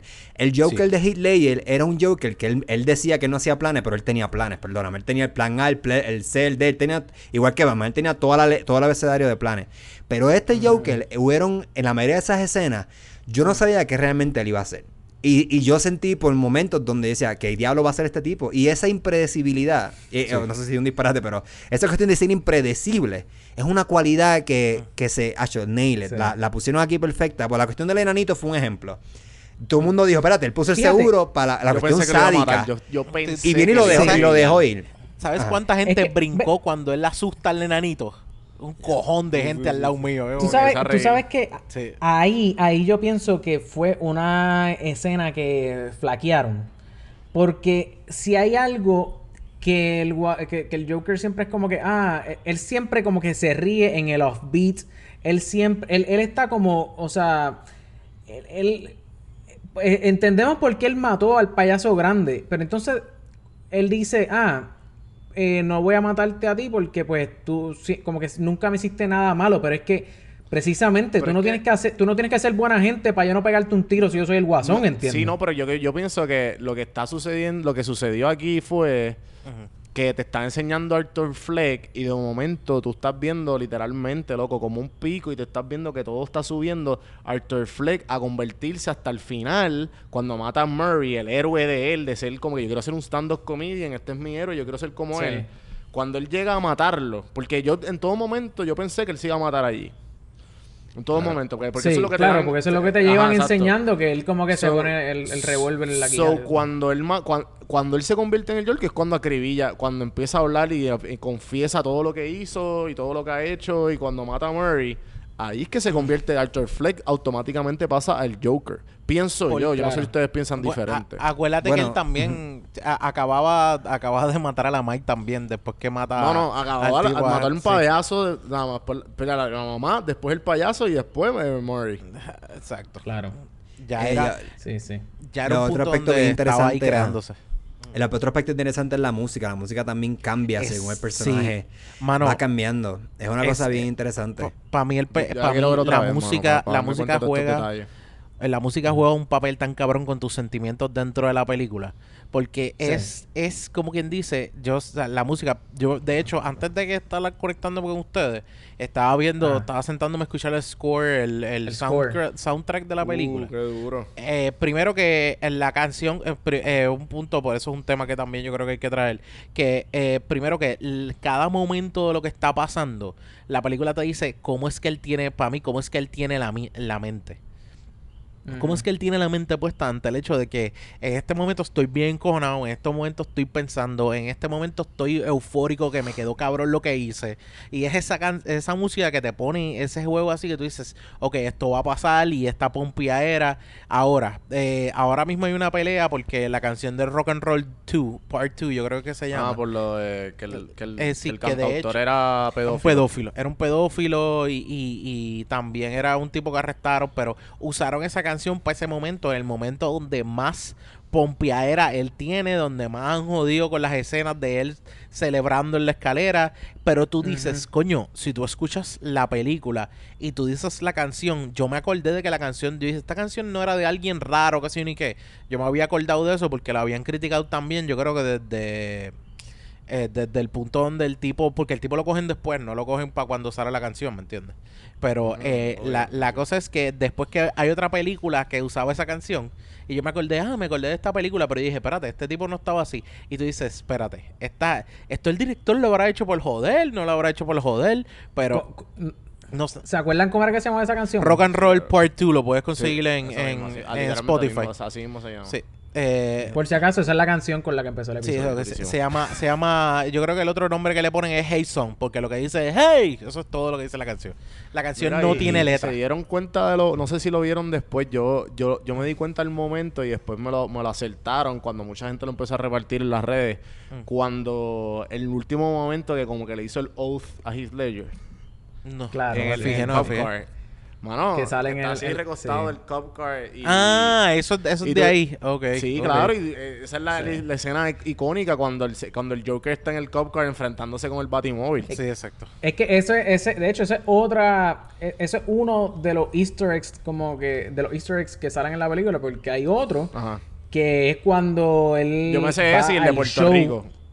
Co- Bueno, sí, pero es, sí, eso también, pero bueno, y sea, obviamente todos los que sobre se quisieron sobreentender como lo como la, ajá, la muerte al final, que es literalmente scene by, escena por escena, como todo el mundo se sabe en los cómics y en todos los lugares que han hablado de Batman, cómo ma- mataron a los papás de Batman y cómo Batman se quedó sí, huérfano. ah, no, claro, claro, me, claro. enca- me encantó que fuera un efecto dominó del hecho de lo que hace el Joker. Bien para cabrón, llevar bien que cabrón. Este, esto es una rebelión y aquí nos vamos y esto fue lo que jodió a Thomas porque da un efecto Sí. más grande a lo que decir ya lo si se vuelve Batman y Batman se entera que fue por esto esto lo otro tú sabes es un punto Sí, de sí. Bruce Wayne que tiene como que más efectividad ante lo que va a hacer pero Sí, en verdad, en verdad yo, yo, yo me he quedado con muchas ganas de que, de que, mano, de que, o sea, es que, mano, hace 10, ah, hace 10 años, ¿cuándo fue? ¿2012? Este salió, no, 2012 no, 2008. 2008. 2008, 10 2008, años, ya, 11. 11 años, igual. 2000, exacto, este, que no veía al Joker en la Ah, pantalla ya, ya, grande, sí, como sí. que, y mano, me Bueno, lo habías encantaría visto. a mí. Pasa que no existió.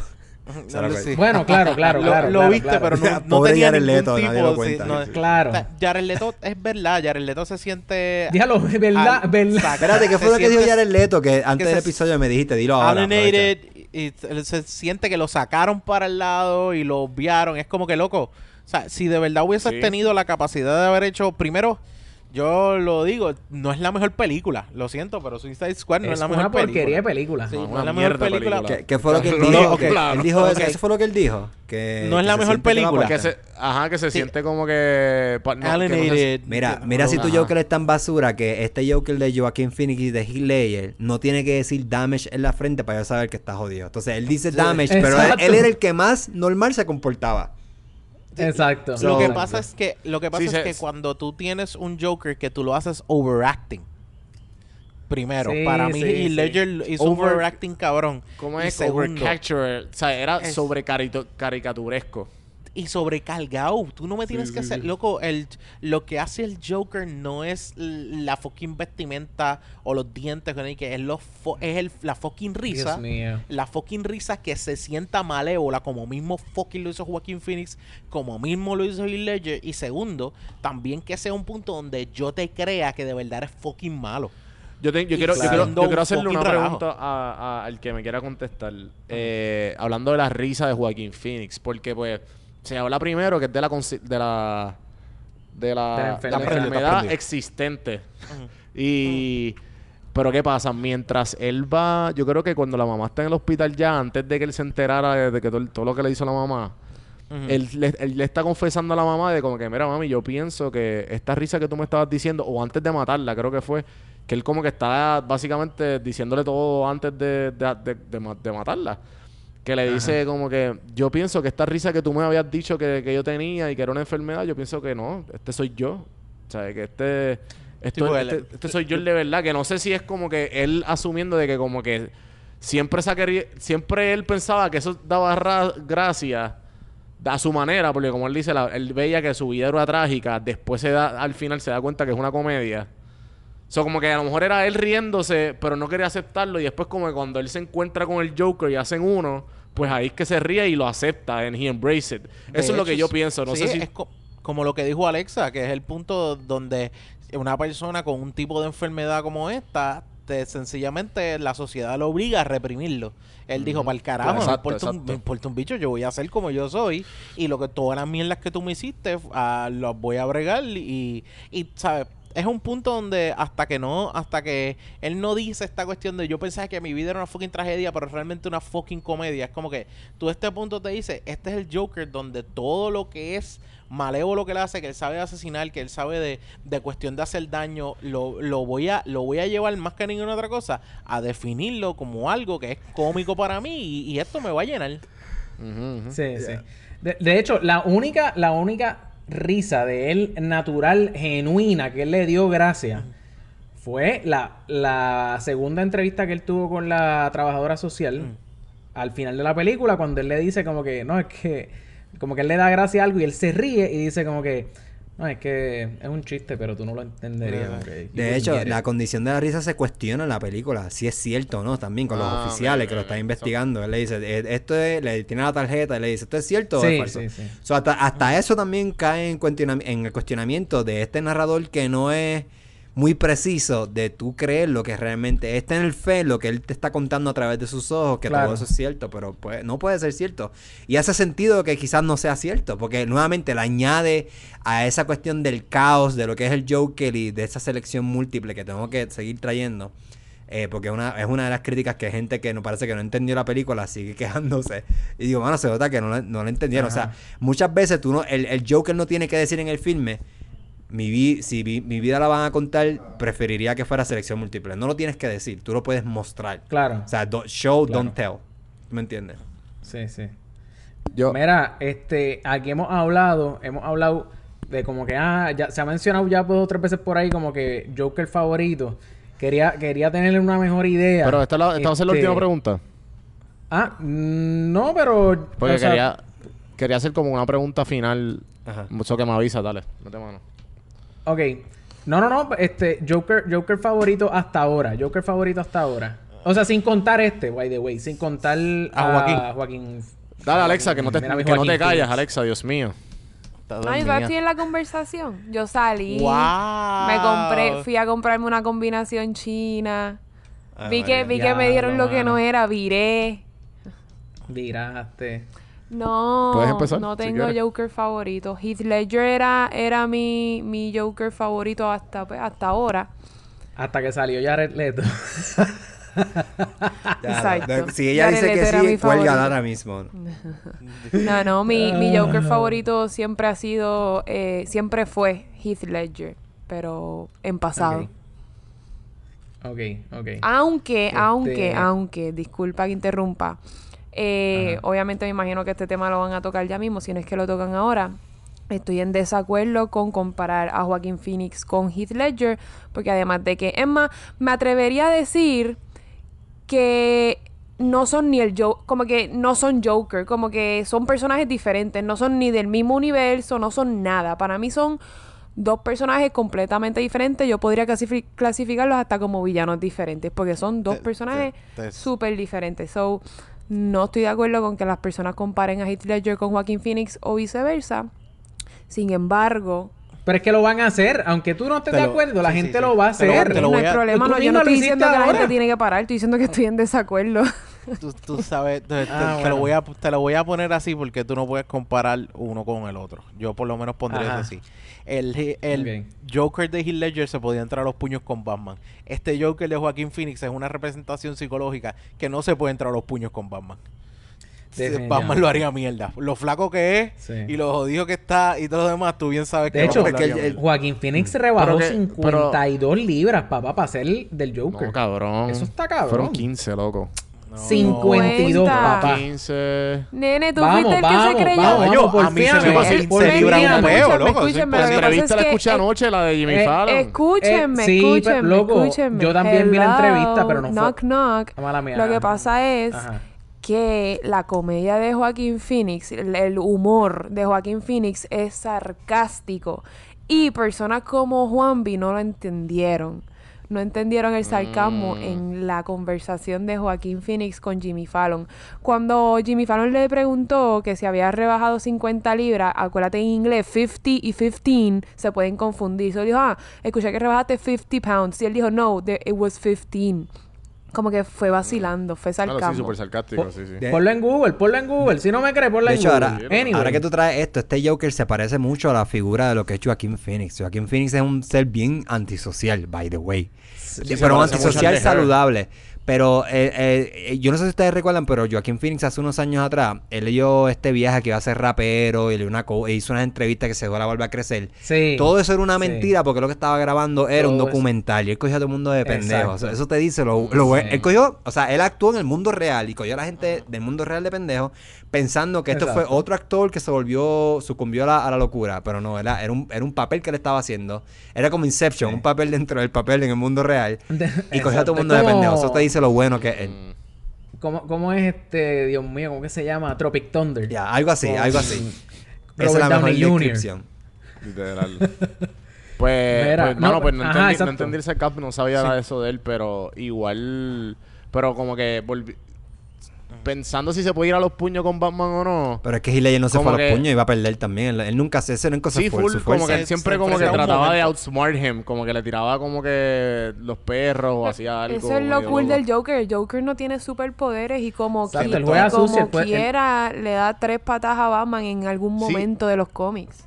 Tienes Sí, toda pero la lo, razón. lo que yo lo que yo no entiendo, ¿sabes? Poniendo eso como que cómo este vamos a poner, ok, vamos a vamos a tratar de inyectar este Joker de Joaquín Phoenix el timeline que cono- conocemos o en el timeline que van a empezar Pero a hacer espérate, antes de en eso. algún timeline de Batman. Está bien, pero antes de eso, pueden decir quién es su Joker favorito y entonces entramos a eso. Ah, Sí, exacto. es culpa, es culpa mía, Exacto, exacto. desvié. Eh, yo Culpa tuya Sí, siempre, loco. Por, oscuro. Eh, mira, eh, una de las cosas es, yo te puedo decir Heath Ledger a modo de, de película, pero lo siento, Ajá. el mejor Joker que existe se llama solamente uno.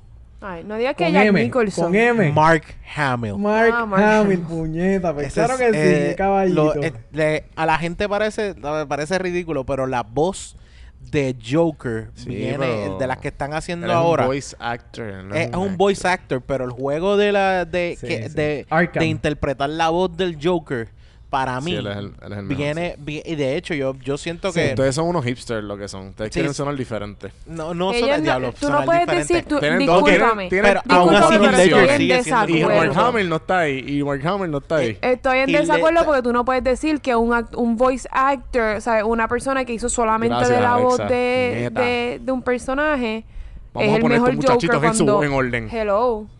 Eso es como, eso es como ponerle, qué sé yo, conectarle al televisor el, el, cómo es el rojo y el amarillo y no el, y no el blanco. Ah, esto es el mejor. No, eh, tienes que conectar los tres, tienes que ver, Eso escuchar. está bien mierda, pero... por los dos lados. Estoy de acuerdo con Alexa. No, pero, pero ante todo, ante todo esto, búscate, blanco, o sea, pero- hay- búscate a modo, a modo de cómo tú defines la voz del Joker y normalmente, donde tú lo vas a ver en series, muñequitos, todo lo demás. Pero yo creo, yo creo que, yo creo que lo han- como que lo han dicho, ¿verdad? Que he, he tried, que lo, lo habían considerado para algún, para algún papel de Joker Lo en que vida lo- real. Lo que pasa es que aún así, aún así sí lo habían puesto, pero aún así ya. Y él ya dice, y él, yo escuché la entrevista, yo creo que fue de las Jedi, que como que le hicieron, le mencionaron eso, no me acuerdo, pero una entrevista que le hicieron y él dice que uno de los papeles, su papel favorito, además de, como que no es Luke, es el Joker.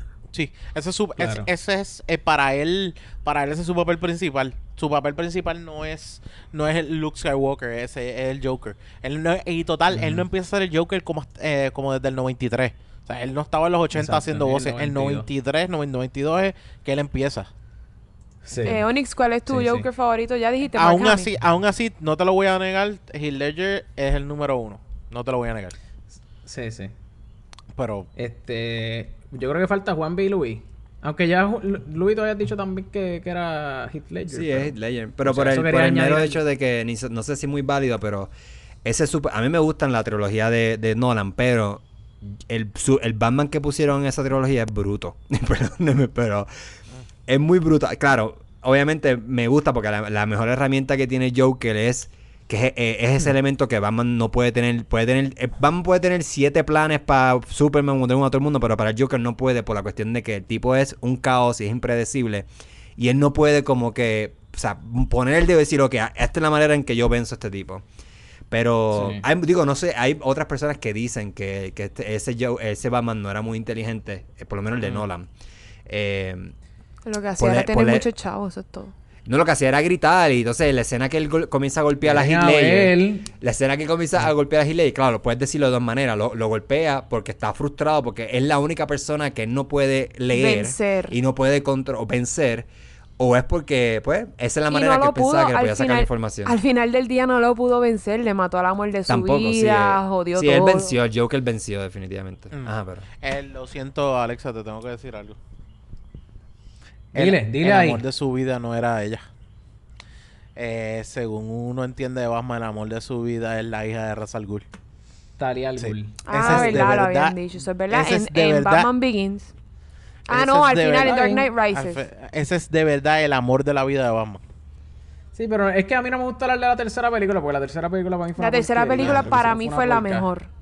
Está buena, a mí me, a mí me gustó, a mí me fue la gustó. segunda. No. Pero... Sí, no, pero es que... Es, que, la se segunda después... hacer- ¿Tú has visto la segunda recientemente? Ayer. Pues como que se supone que te des cuenta de un montón de Ah, tiene un montón de errores y bloopers, sí, pero eso no, pero no le resta a, lo que No, pasa. Sí, le es que, resta. eh, Tú sabes, que, tú eh, sabes cuál es el factor, perfecta. tú sabes cuál es el factor que yo pienso que define por qué Dark Knight es mejor que Dark Knight Rises. ¿Por qué? Ok, míralo bien pregunto, claro. Primer- primero porque tienes el Joker, eso es lo primero, ¿verdad? Obviamente. ¿Qué pasa? El tú tener Dark Knight Rises, tú esperas tener un villano al mismo calibre que tuviste a Heath Ledger Claro. con el Joker. Y la gente rápido va a crear esta cortina de como que no, no puedo.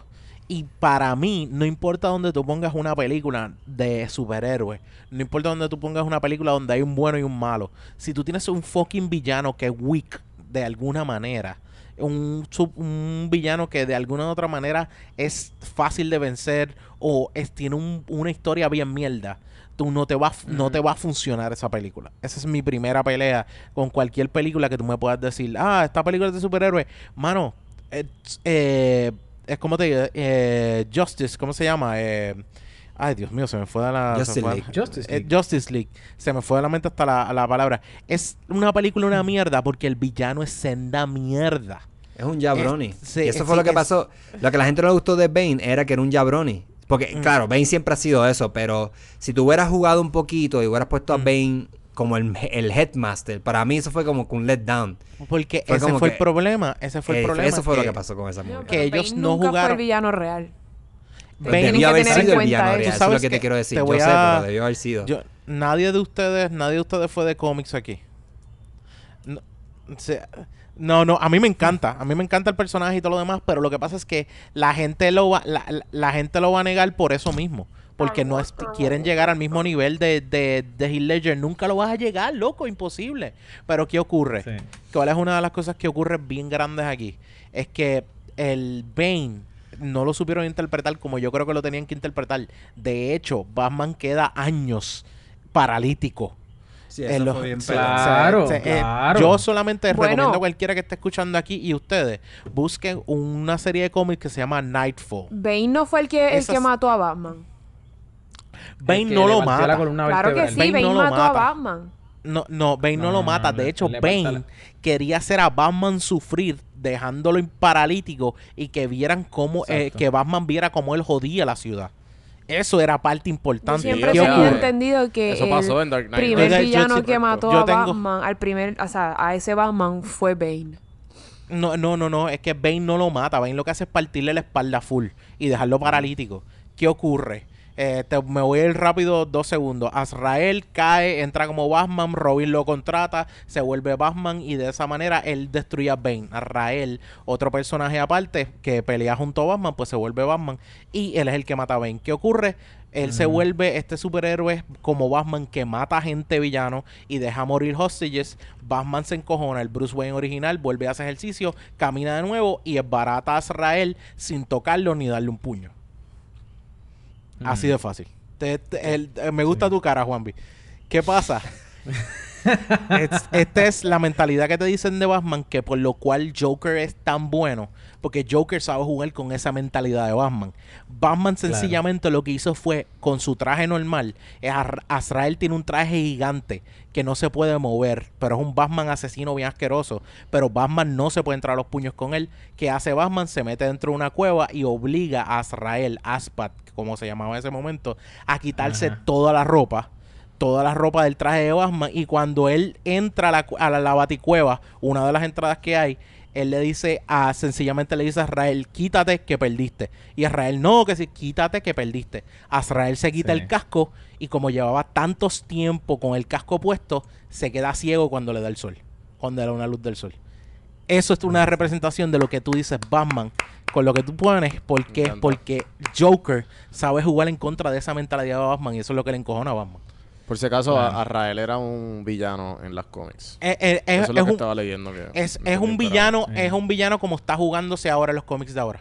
Pero antes De hecho, trabajan en- juntos para los 90, para los cómics de los En, 90. el- en los muñequitos de. En los muñequitos. En el juego de Arkham él sale. Mm, sí, Sí. eso estoy viendo Sí, él sale, él sale porque te lo ponen como un villano. A los cómics que hay ahora Sí. te lo están poniendo más villano, pero originalmente Sí. lo que hace es trabajar con Batman al principio en un momento. Juanvi, ¿cuál es Mala tu mía. Joker Sí, sí. favorito? Mala mía, Alexa. Mira, y, y la realidad es, ante mala mía, yo- o sea, yo estaba preguntando por el que quería, o sea, realmente lo que quería era ver quién era su Joker favorito y como que después como que ver, o sea, por qué este Joker de ahora no es mejor que ese Joker. Eso es muy... Sí, pero hay que... Eh, Primero Juanvi tiene que decir cuál es su Joker favorito. Pues, no, no, definitivamente mi Joker favorito es Heath Ledger, ¿sabes? Sin duda. Pero lo que pasa Heath es Ledger. que... eh, o sea, es que son dos Jokers diferentes. Pero como sale, como... Como dice Onyx, como sale todo este dilema entre Batman y entre el bien y el mal, esta pelea del bien y el mal y la película superhéroe. Como que yo no, yo, la película para mí, yo me, yo me desconecté por completo que yo estaba viendo el Joker. Al final, como que, ah, mira, qué cool. Como que mira cómo lo conectaron. Eh, Ok. Heath Ledger hizo el mejor papel dentro del mundo caricaturesco. Para mí. De superhéroes y todo. y de superhéroes, porque como que... Pero ¿qué pasa? Este... Las dos, para mí... Los dos Jokers me gustan, pero en cuanto tiene que ver con... Como quiero que se incline un poco más con el cómics y con el timeline y, y entonces lo conecté con Batman Begins y después Dark Knight Rises, ¿me entiendes? Como que todo toda esta cuestión de, de como que ver las cosas... No sé si es Marvel que me ha mal, mal acostumbrado a través de los años. Como que, que tiene que ser algo de un poquito más bigger que eso. Como que aquí como que pues ya vi esto y ya. ¿Sabes? Vi este origin story y pues se murió aquí. Pero como quiera, ¿sabes? Por, diría yo que a lo mejor hubiesen hecho una que otra cosa diferente. Sí. O a lo mejor conectado de otra manera. A la historia, pues a lo mejor hubiese sido otra respuesta. Mm. Carlos, ¿y tú? ¿Cuál es tu Joker favorito? Mano, en verdad, yo, de verdad, yo, yo estoy todavía batallando porque este tengo que decir que eh, cuarto, ok, cuarto en mi lista, cuarto en mi lista está Zack Galafinakis haciendo del Joker en las películas de los Lego. ¿Entiendes? Este tercero Tercero, yo no sé, no sé, no sé. O sea, es que Mark Hamill, Mark, Heath Ledger Mark y Hamill no Joaquin Phoenix. Vamos a poner a Mark Hamill número ni- 3 porque no sale en no película. Vamos a cuenta, ponerlo así. claro, bien. de película. Ni fucking, ni fucking este, el, el, yo- el Galifianakis. Galifianakis, loco, actor, actor, vida real. No, o sea, entendemos que son geeks. Ya, vamos a hablar Mira, de la, yo de la- puedo de ser lo- una de buena la voice película. actor, pero no sé actuar. Yes, fire rises. Yo puedo ser No, pero, pero no subestimes el voice, el voice acting es difícil también. Está No, bien, no pero, no, pero pero, las claro, personas pero como Heath Ledger y como. Joaquin Phoenix y como Jack Nicholson, aparte de ser voice actors, porque tienen que ser voice actors, tienen que hacer acting real frente a una cámara. So es como doblemente difícil, ¿entiendes? Ok, dale, te la, te la voy a dar. Te la voy a dar porque parte de actuar en una película tienes Claro, que la voz, tienes que- demostrar emoción frente a la pantalla. Está bien. Pues, mano, no, la, la- la realidad del caso es que eh, ha sido el Joker en turno por 10, a- o 10 u 11 años. Pues yo creo que hasta que no venga otro Joker, pues este Heath pues el que le toca el turno por los próximos 10 u 11 años. O sea, y yo sé, y yo sé que, que DC dijo que, que esta película va a ser la primera en una, en una serie de películas. Esta película, de hecho, pertenece al DC Black Label, que es una serie de películas que va a tirar DC, este, donde va a ser como que una película, este, y ya, no va a tener secuela, no va a estar conectada a nada.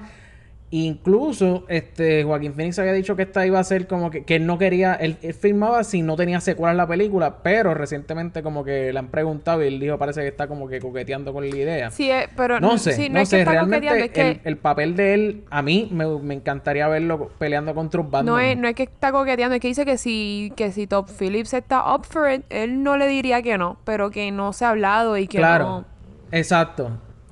Claro, pero, pero de, de, de eso a lo que él decía antes de que él no iba a hacer ninguna secuela de ninguna de película en la que él saliera, es un long stretch. O sea, hay un tramo Sí, sí, él, bastante él- largo ahí. él juega con esa cuestión de no ningún tipo de secuela porque son de los actores que es así.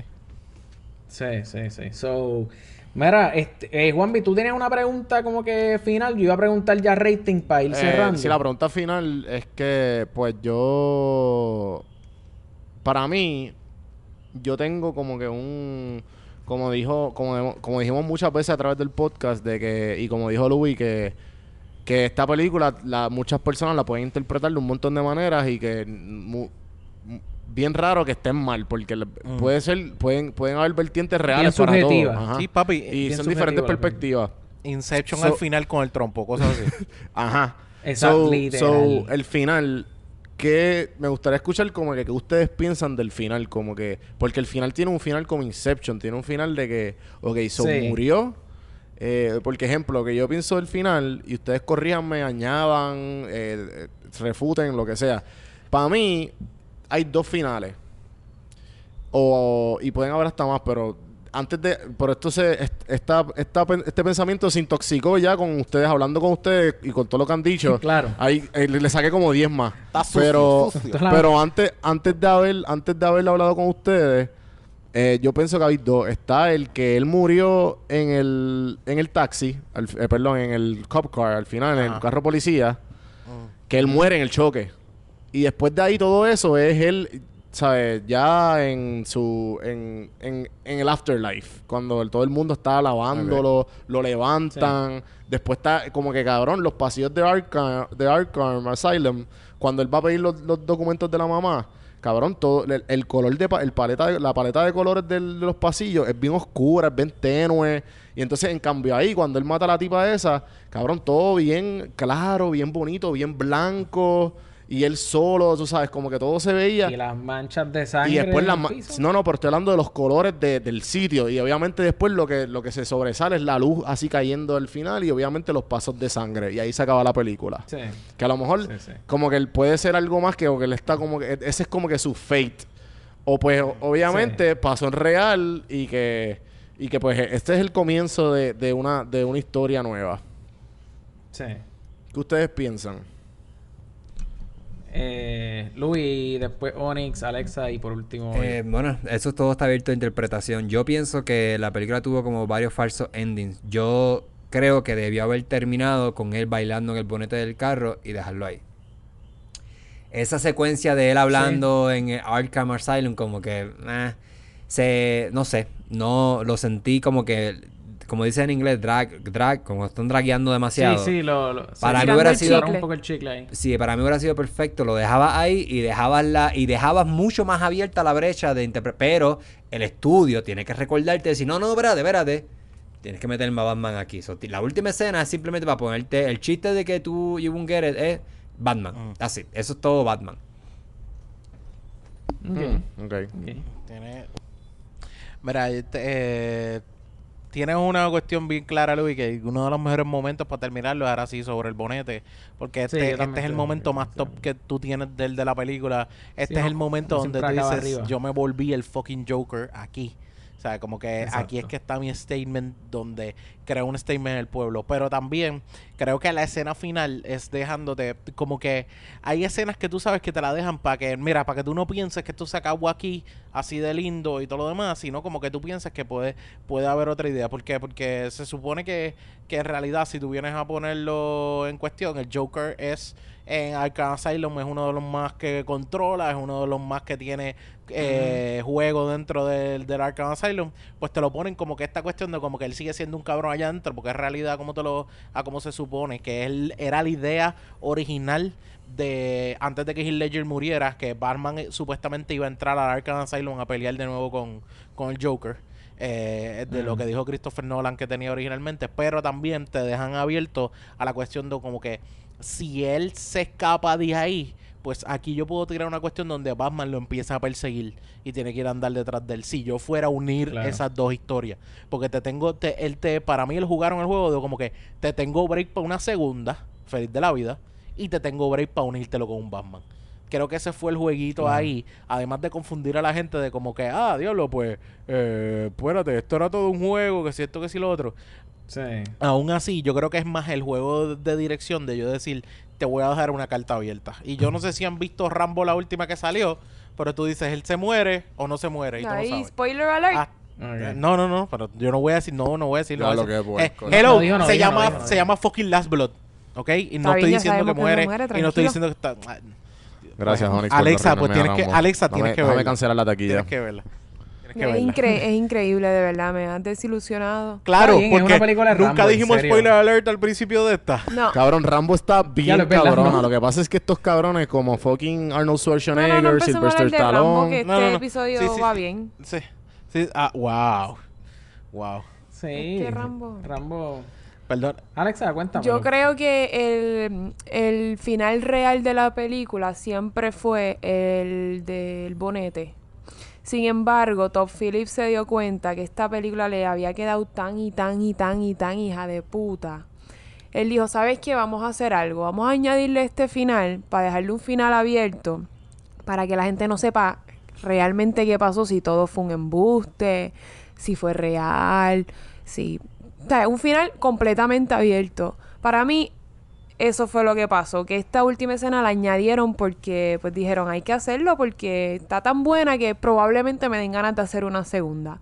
Y, y, by the way, yo llegué a pensar que cuando él estaba en el, en el, eh, allá al final en el Arkham Asylum, que de alguna manera te iban a dar un hint que la que lo estaba atendiendo era Era... la que se iba a convertir Harley en. Harley Quinn.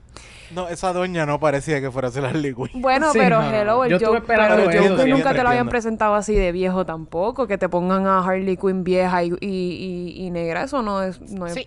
no tiene nada que Y ver. también, también una cosa importante, si tú me metes a Batman con este, con este otro Joker, eh, Joker va a pelear con, con Batman en andador. Nene, pero repito lo que dije ahorita, el Joker no tiene superpoderes tampoco.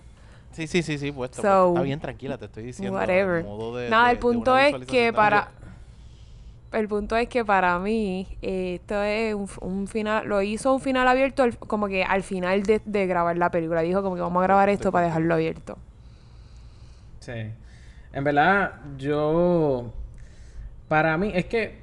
eh, la película puede. La película puede ser que esto realmente. O sea, que no sea ni tan siquiera un Joker. ¿Entiendes? O sea, que no sea el, el- el Joker. A lo mejor este tipo de verdad es un tipo que estaba loco. Mató a tres personas. Después mató. O sea, en total mató, creo que fueron a seis personas en total.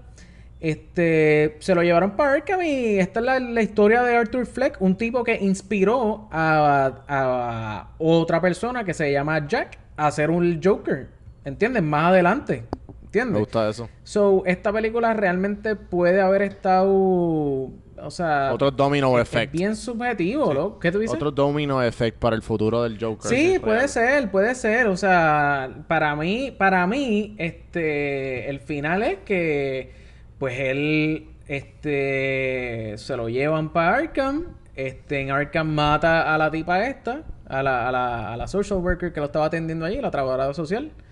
Y después como que te enseñan este esta parte donde él como que trata, o sea, porque hasta ahí tú no estás seguro si las manchas en la sang- las manchas de sangre en el piso son usadas como simbolismo o no.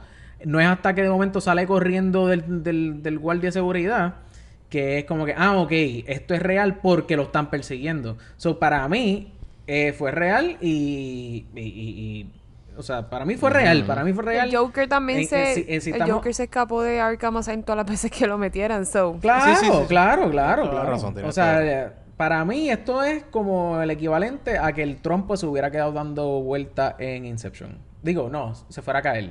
Ay, ahora no me acuerdo. No, o sea, facto, que Si se se fuera a caer. se que estás en la realidad. So, rating. Carlos, Rating. empieza ya que está, para que acabes ahí. Empiezo. Mano, la realidad del caso es que esta película a mí me fascinó. Me fascinó. Incluso, incluso, a mí la película que más me había gustado era ah, de este año. Había sido Avengers Endgame. Le había dado 8.5. Le había dado, este... Puedes más... A lo, a lo mejor ponga aquí un snippetcito de esa grabación. A lo mejor.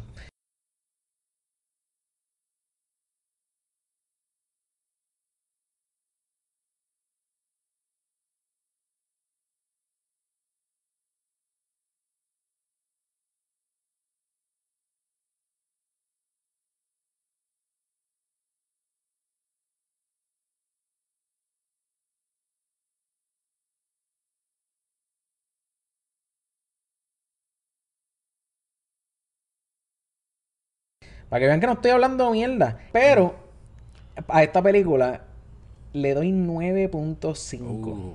La única razón por la cual no le doy 10 es por esta misma cuestión de que estábamos hablando, de que, y por lo mismo que estaba diciendo Onyx, de que no va a estar empatada con un Batman. O sea, si me hacen en una verdad, secuela de esta película Endgame. con este mismo Siento guasón, que ¿Qué tú, fue- qué tú le, de rating buena. tú le das, Carlos? Siento Papi, que fue 10 a aquella una película que, doy 9.5. que definitivamente le dio closing. Le dio closing. Yo pa- a pa 11 seguirla años aquí rapidito. de película. Ajá. Eh, yo creo que tengo que... Eh, Me voy fue con Carlos igual. Un 9.5. dramón de 7 pares.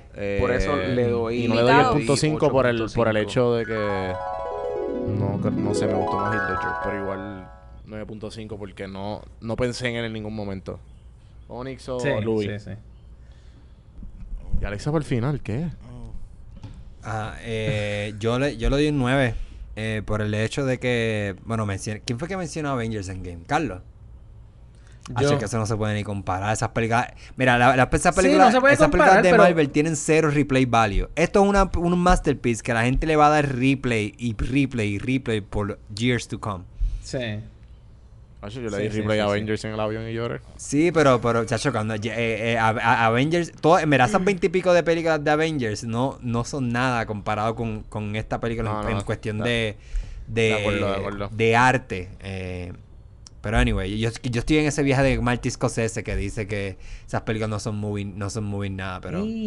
Pero anyway, sí, lo doy un 9 por, el- por el mero hecho de que no, a mí, yo soy normal, a mí no me gustó la inclusión de Batman. Lo- yo pienso que Batman, si lo querías incluir, lo puedes incluir luego. O, o lo hubieras dejado un twist de que no me, me mencionaras Thomas Wayne, fine, pero Bruce nunca lo hubieras puesto en toda la película más que al final cuando los padres mueren y tú hubieras hecho, ah, here we go. Pero no hicieron eso. Claro. Es más, yo dije 9.5, lo voy a dar 9.4. Ah. Porque me pusieron. Porque me pusieron la escena esa de, de Thomas Wayne. Ya, mano, ya yo estoy. O sea, ya. ¿cu- ¿Cuántas veces más me van a poner a Thomas Wayne y a ah, Martha Wayne Yo creo que esa la escena, perlas esa escena de esta película de las perlas, el collar de perlas cuando se rompe. necesaria, por lo menos. hicieron, Sí, eso siempre pasa. Lo hicieron frame by frame de Dark Knight.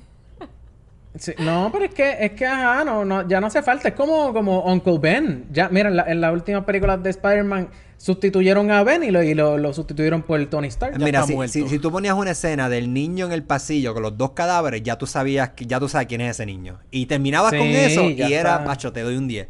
Perfecto. Y ahí lo, Sí. lo amarras. Pero el eh, yo siento que Bruce Wayne fue forzado en la película, quizás por el estudio o no sé por quién, pero se vio bien forzado. Sí, sí, sí. Onyx, cuéntamelo.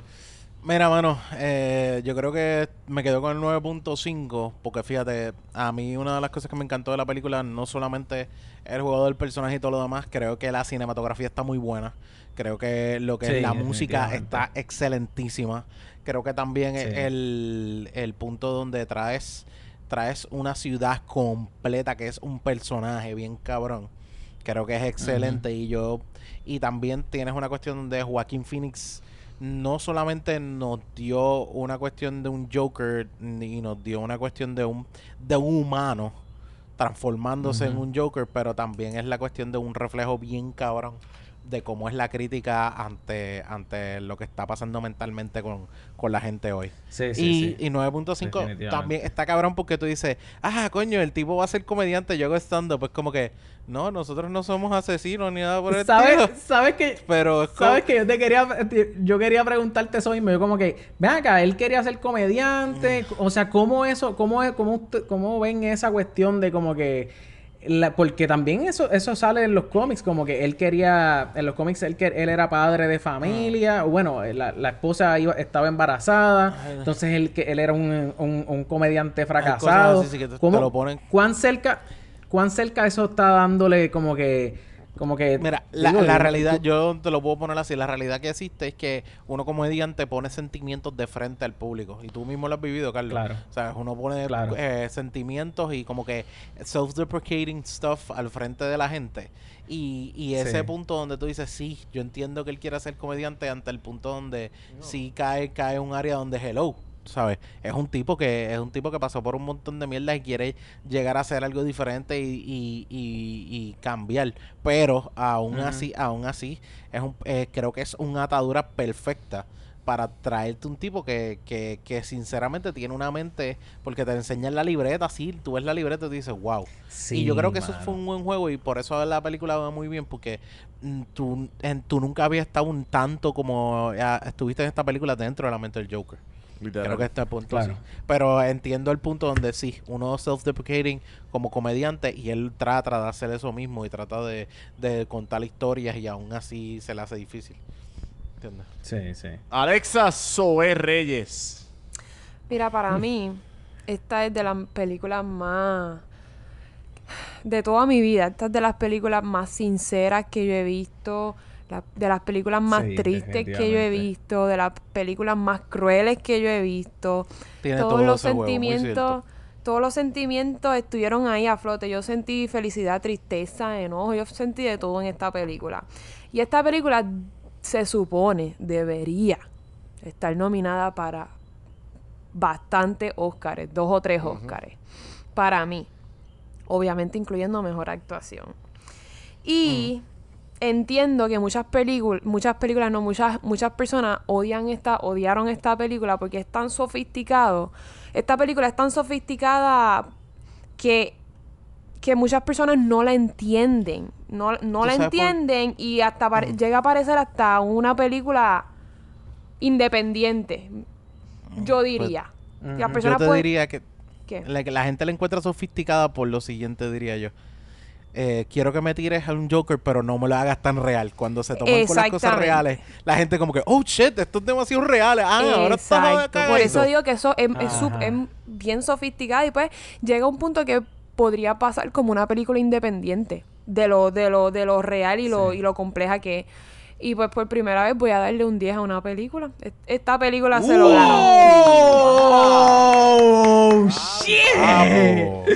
¡Anda pa'l carajo! Esto Yo acaba creo que esta de es la mejor pasar. película que yo he visto desde, desde Titanic.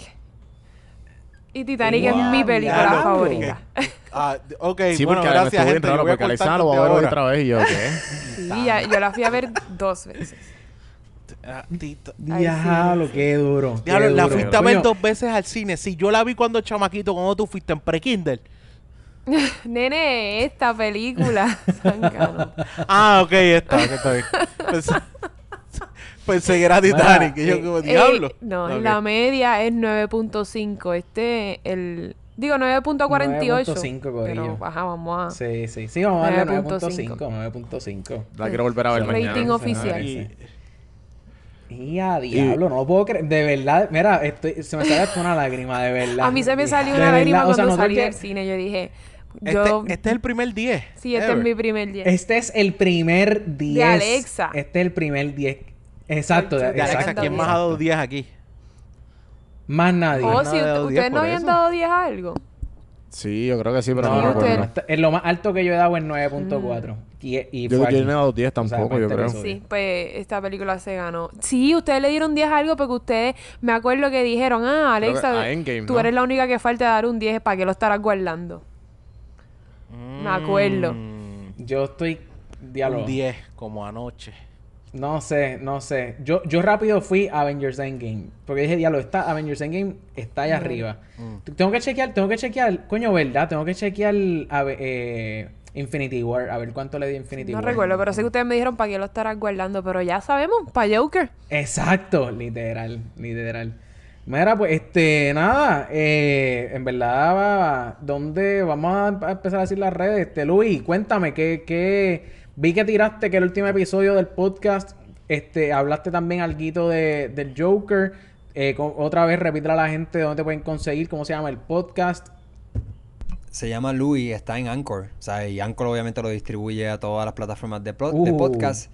Eh, Yo no he hecho el review, yo hice un análisis del Joker, más o menos lo mismo que dije aquí, pero un poquito más extenso, que es con Melina, que es una persona que siempre, una muchacha que siempre está, con- que la mayoría de las veces está conmigo, pero tengo que grabar el review de la película como tal, hablando de la cinematografía, tú sabes, los detalles del, del arte del cine como tal. Pero si lo buscan así, Claro. Louis pelado, van a ver una foto mía en blanco y negro, así como que mirando para abajo. Tengo que cambiarla, Duro. pero en esa, en esa ando. A los a los raperos. En esa anda. Sí. Muy bien. Onyx, cuéntamelo. Bueno, pues me consigues en arroba Onyx Ortiz fácilmente y también me consigues en Facebook Onyx Ortiz. Eh, estoy junto a Jan Chan Chan y a Rubén Ahmed eh, en The Birra Lounge, arroba The Birra. Lounge. ¿Qué ibas a decir?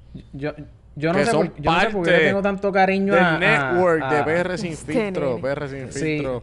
Yo no sé por qué le tengo tanto cariño a Rubén, mano. Mano, y- Rubén, sí.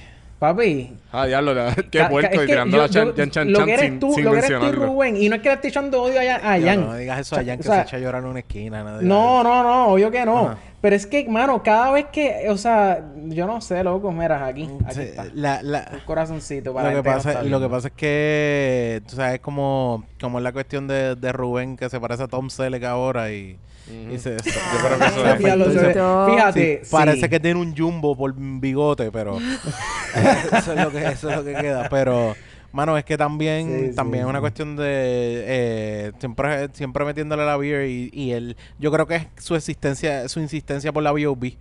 O sea, no deja de ser. Sí, puede Y ser, de- puede hermano, ser. de Birra Lounge, tanto en Instagram como en Facebook y arroba Birra Lounge en Twitter es que estamos. Eh, y somos parte del network de PR Sin Filtro. Metiéndole, metiéndole cabrón y de verdad eh, eh, con ustedes porque somos parte de la familia, somos parte de la familia y sobre todas las cosas, mano, vienen cosas buenas por ahí, pendiente a, a toda la gente de Birra Lounge y, a- y pendiente a ustedes también porque ya mismo cuando se den la vuelta por acá tenemos que tenemos un par de episodios pendientes con ustedes, así que eso es importante. Sí. Eso es importante. Sí, sí, Nos sí. vamos a dar vamos a hacer por primera vez de Whisky Lounge. Uy. Obligado. Uy, Sí. eso, eso viene, viene trata. caliente. Eh, Juanvi, cuéntamelo. Bueno, este, a mí me pueden conseguir eh, aquí en Podflix. Si no, pues mi podcast Café en Mano. Todas las semanas un episodio nuevo. un- Todas las semanas aquí. Un episodio nuevo. Por ahí vienen un par de cositas chulas. Vienen un par de podcasts que se van a unir. Un par de podcasts que están en the making. Así que bien pendiente a las plataformas de Don Juan del Campo, PR Sin Filtro. Y obviamente aquí en Podflix Podcast en Instagram, Podflix Podcast PR. El Calvo de Podflix y Media Clones. Ajá, no, no, no tienen que presentar, tranquilo. Esa- Alexa, ah, bueno. Tú lo dijiste y como quiera, mi cerebro estaba ya en como que, Alexa, ¿en dónde te Está pongo? bien, pero yo soy una mujer independiente. A mí me consiguen en Strong Instagram. Independent Woman. Ah. Como Miri Clorianes. M-I-D-I-C-H-L-O. Y se supone que ahí estoy, Alexa soy. Exacto. Con esos mensajes positivos todos los días. No es por nada. Me gusta. Pero Oye, update. están mensajes bonitos. positivos. Y yo siempre Sí, le envío sí. amor de Sí, un, amor, brutal. pero mira, si eso es amor. Tan mejor, tan mejor que le doy Desbordante, gracias a. Dios Eso que tú, palabra. No tienes idea. que yo tú nunca me idea. enamoré de ti porque ese, ese, ese de verdad, ese amor que tú me ibas a demostrar iba a ser una cosa ella me dice, sonríe, ella pone sonríele a la vida, que hoy es un buen día. Yo le envío, que no. Pone, me ¿Pa' pone que no. Que, que no, que no. Qué cabrón. Pues está bien, pero yo, Yo siempre me le contesto. Exacto. Yo soy, es- todo el mundo envía cariño, yo le envío odio. Es como que, ay, gracias, qué bella. Yo, ah, pendejo. No, pero tú no eres el único tranquilo. Ah, tu madre. Quiero que sepan que mientras Mira. estuvimos hablando la mayoría del episodio, Onyx estuvo enviándome mensajes de amor.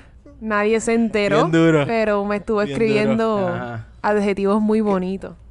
Gracias, Onyx. Te llevo. Mira. Corillo, nuevamente, gracias por escuchar. Este, como dijo Juanvi, estamos en instagram.com slash podflixpodcast, facebook.com slash podflixpr o podflixpr.com y ahí los redirigimos a todas nuestras redes sociales. Este ha sido el episodio número 76. Ah, estamos de camino al episodio número 100, mano. Yo quiero hacer algo, algo duro para el 100, así que... Anyway, gracias ¿Qué- por qué escuchar. película viene y nos para el vemos 100? la semana que viene. Ah, espérate. ¿qué, ¿Qué película qué- viene para el decir 100? algo, ¿Qué película viene para el 100? Pendiente, eh. Ca- Algo que loco, quede to- cabrón. todavía no sé, todavía no sé. Tengo cuadrado hasta, Star- te- bueno, tenemos cuadrado hasta Star Ah, Wars. ok. A, eh, a finales de este año, pero no, no llegamos Star a la Wars 100 que eso todavía. está muerto. Ah, Loco, yo sé, Who yo sé, Nobody pero Nobody cares about Star Loco, nobody cares about Star Wars. No hay ni hype sobre Star Wars. Hay que, Sí, hay ya- que, ya- hay ya que hacerlo. Hay que hacerlo. Ya eso murió ya, ya Sí, eso lo sí. mataron. Papi, tú sabes, lo que pasa es que Star Wars es un vicio y si todavía lo tienes por dentro, eso, Eh. eso es lo que quedamos, los No, no, tecatos. no, yo, no, no, Lo no, que- yo, con- no, yo conozco personas, no, yo Los conozco personas que son quedamos- fans de Star Wars de verdad. Y muchos de ellos, Sí, hasta, sí. conozco uno que hasta vendió toda la colección de Dios, de corazón roto, roto, roto. De verdad, mucha gente. Pues, hermano, lo que queda, como dice Onyx, acá los tecatos que pues que En estamos denial, porque viven en denial. en Mira, por denial. ahí viene la nueva. I will suck your dick, I will suck your dick. Así de fácil. Mira, yo.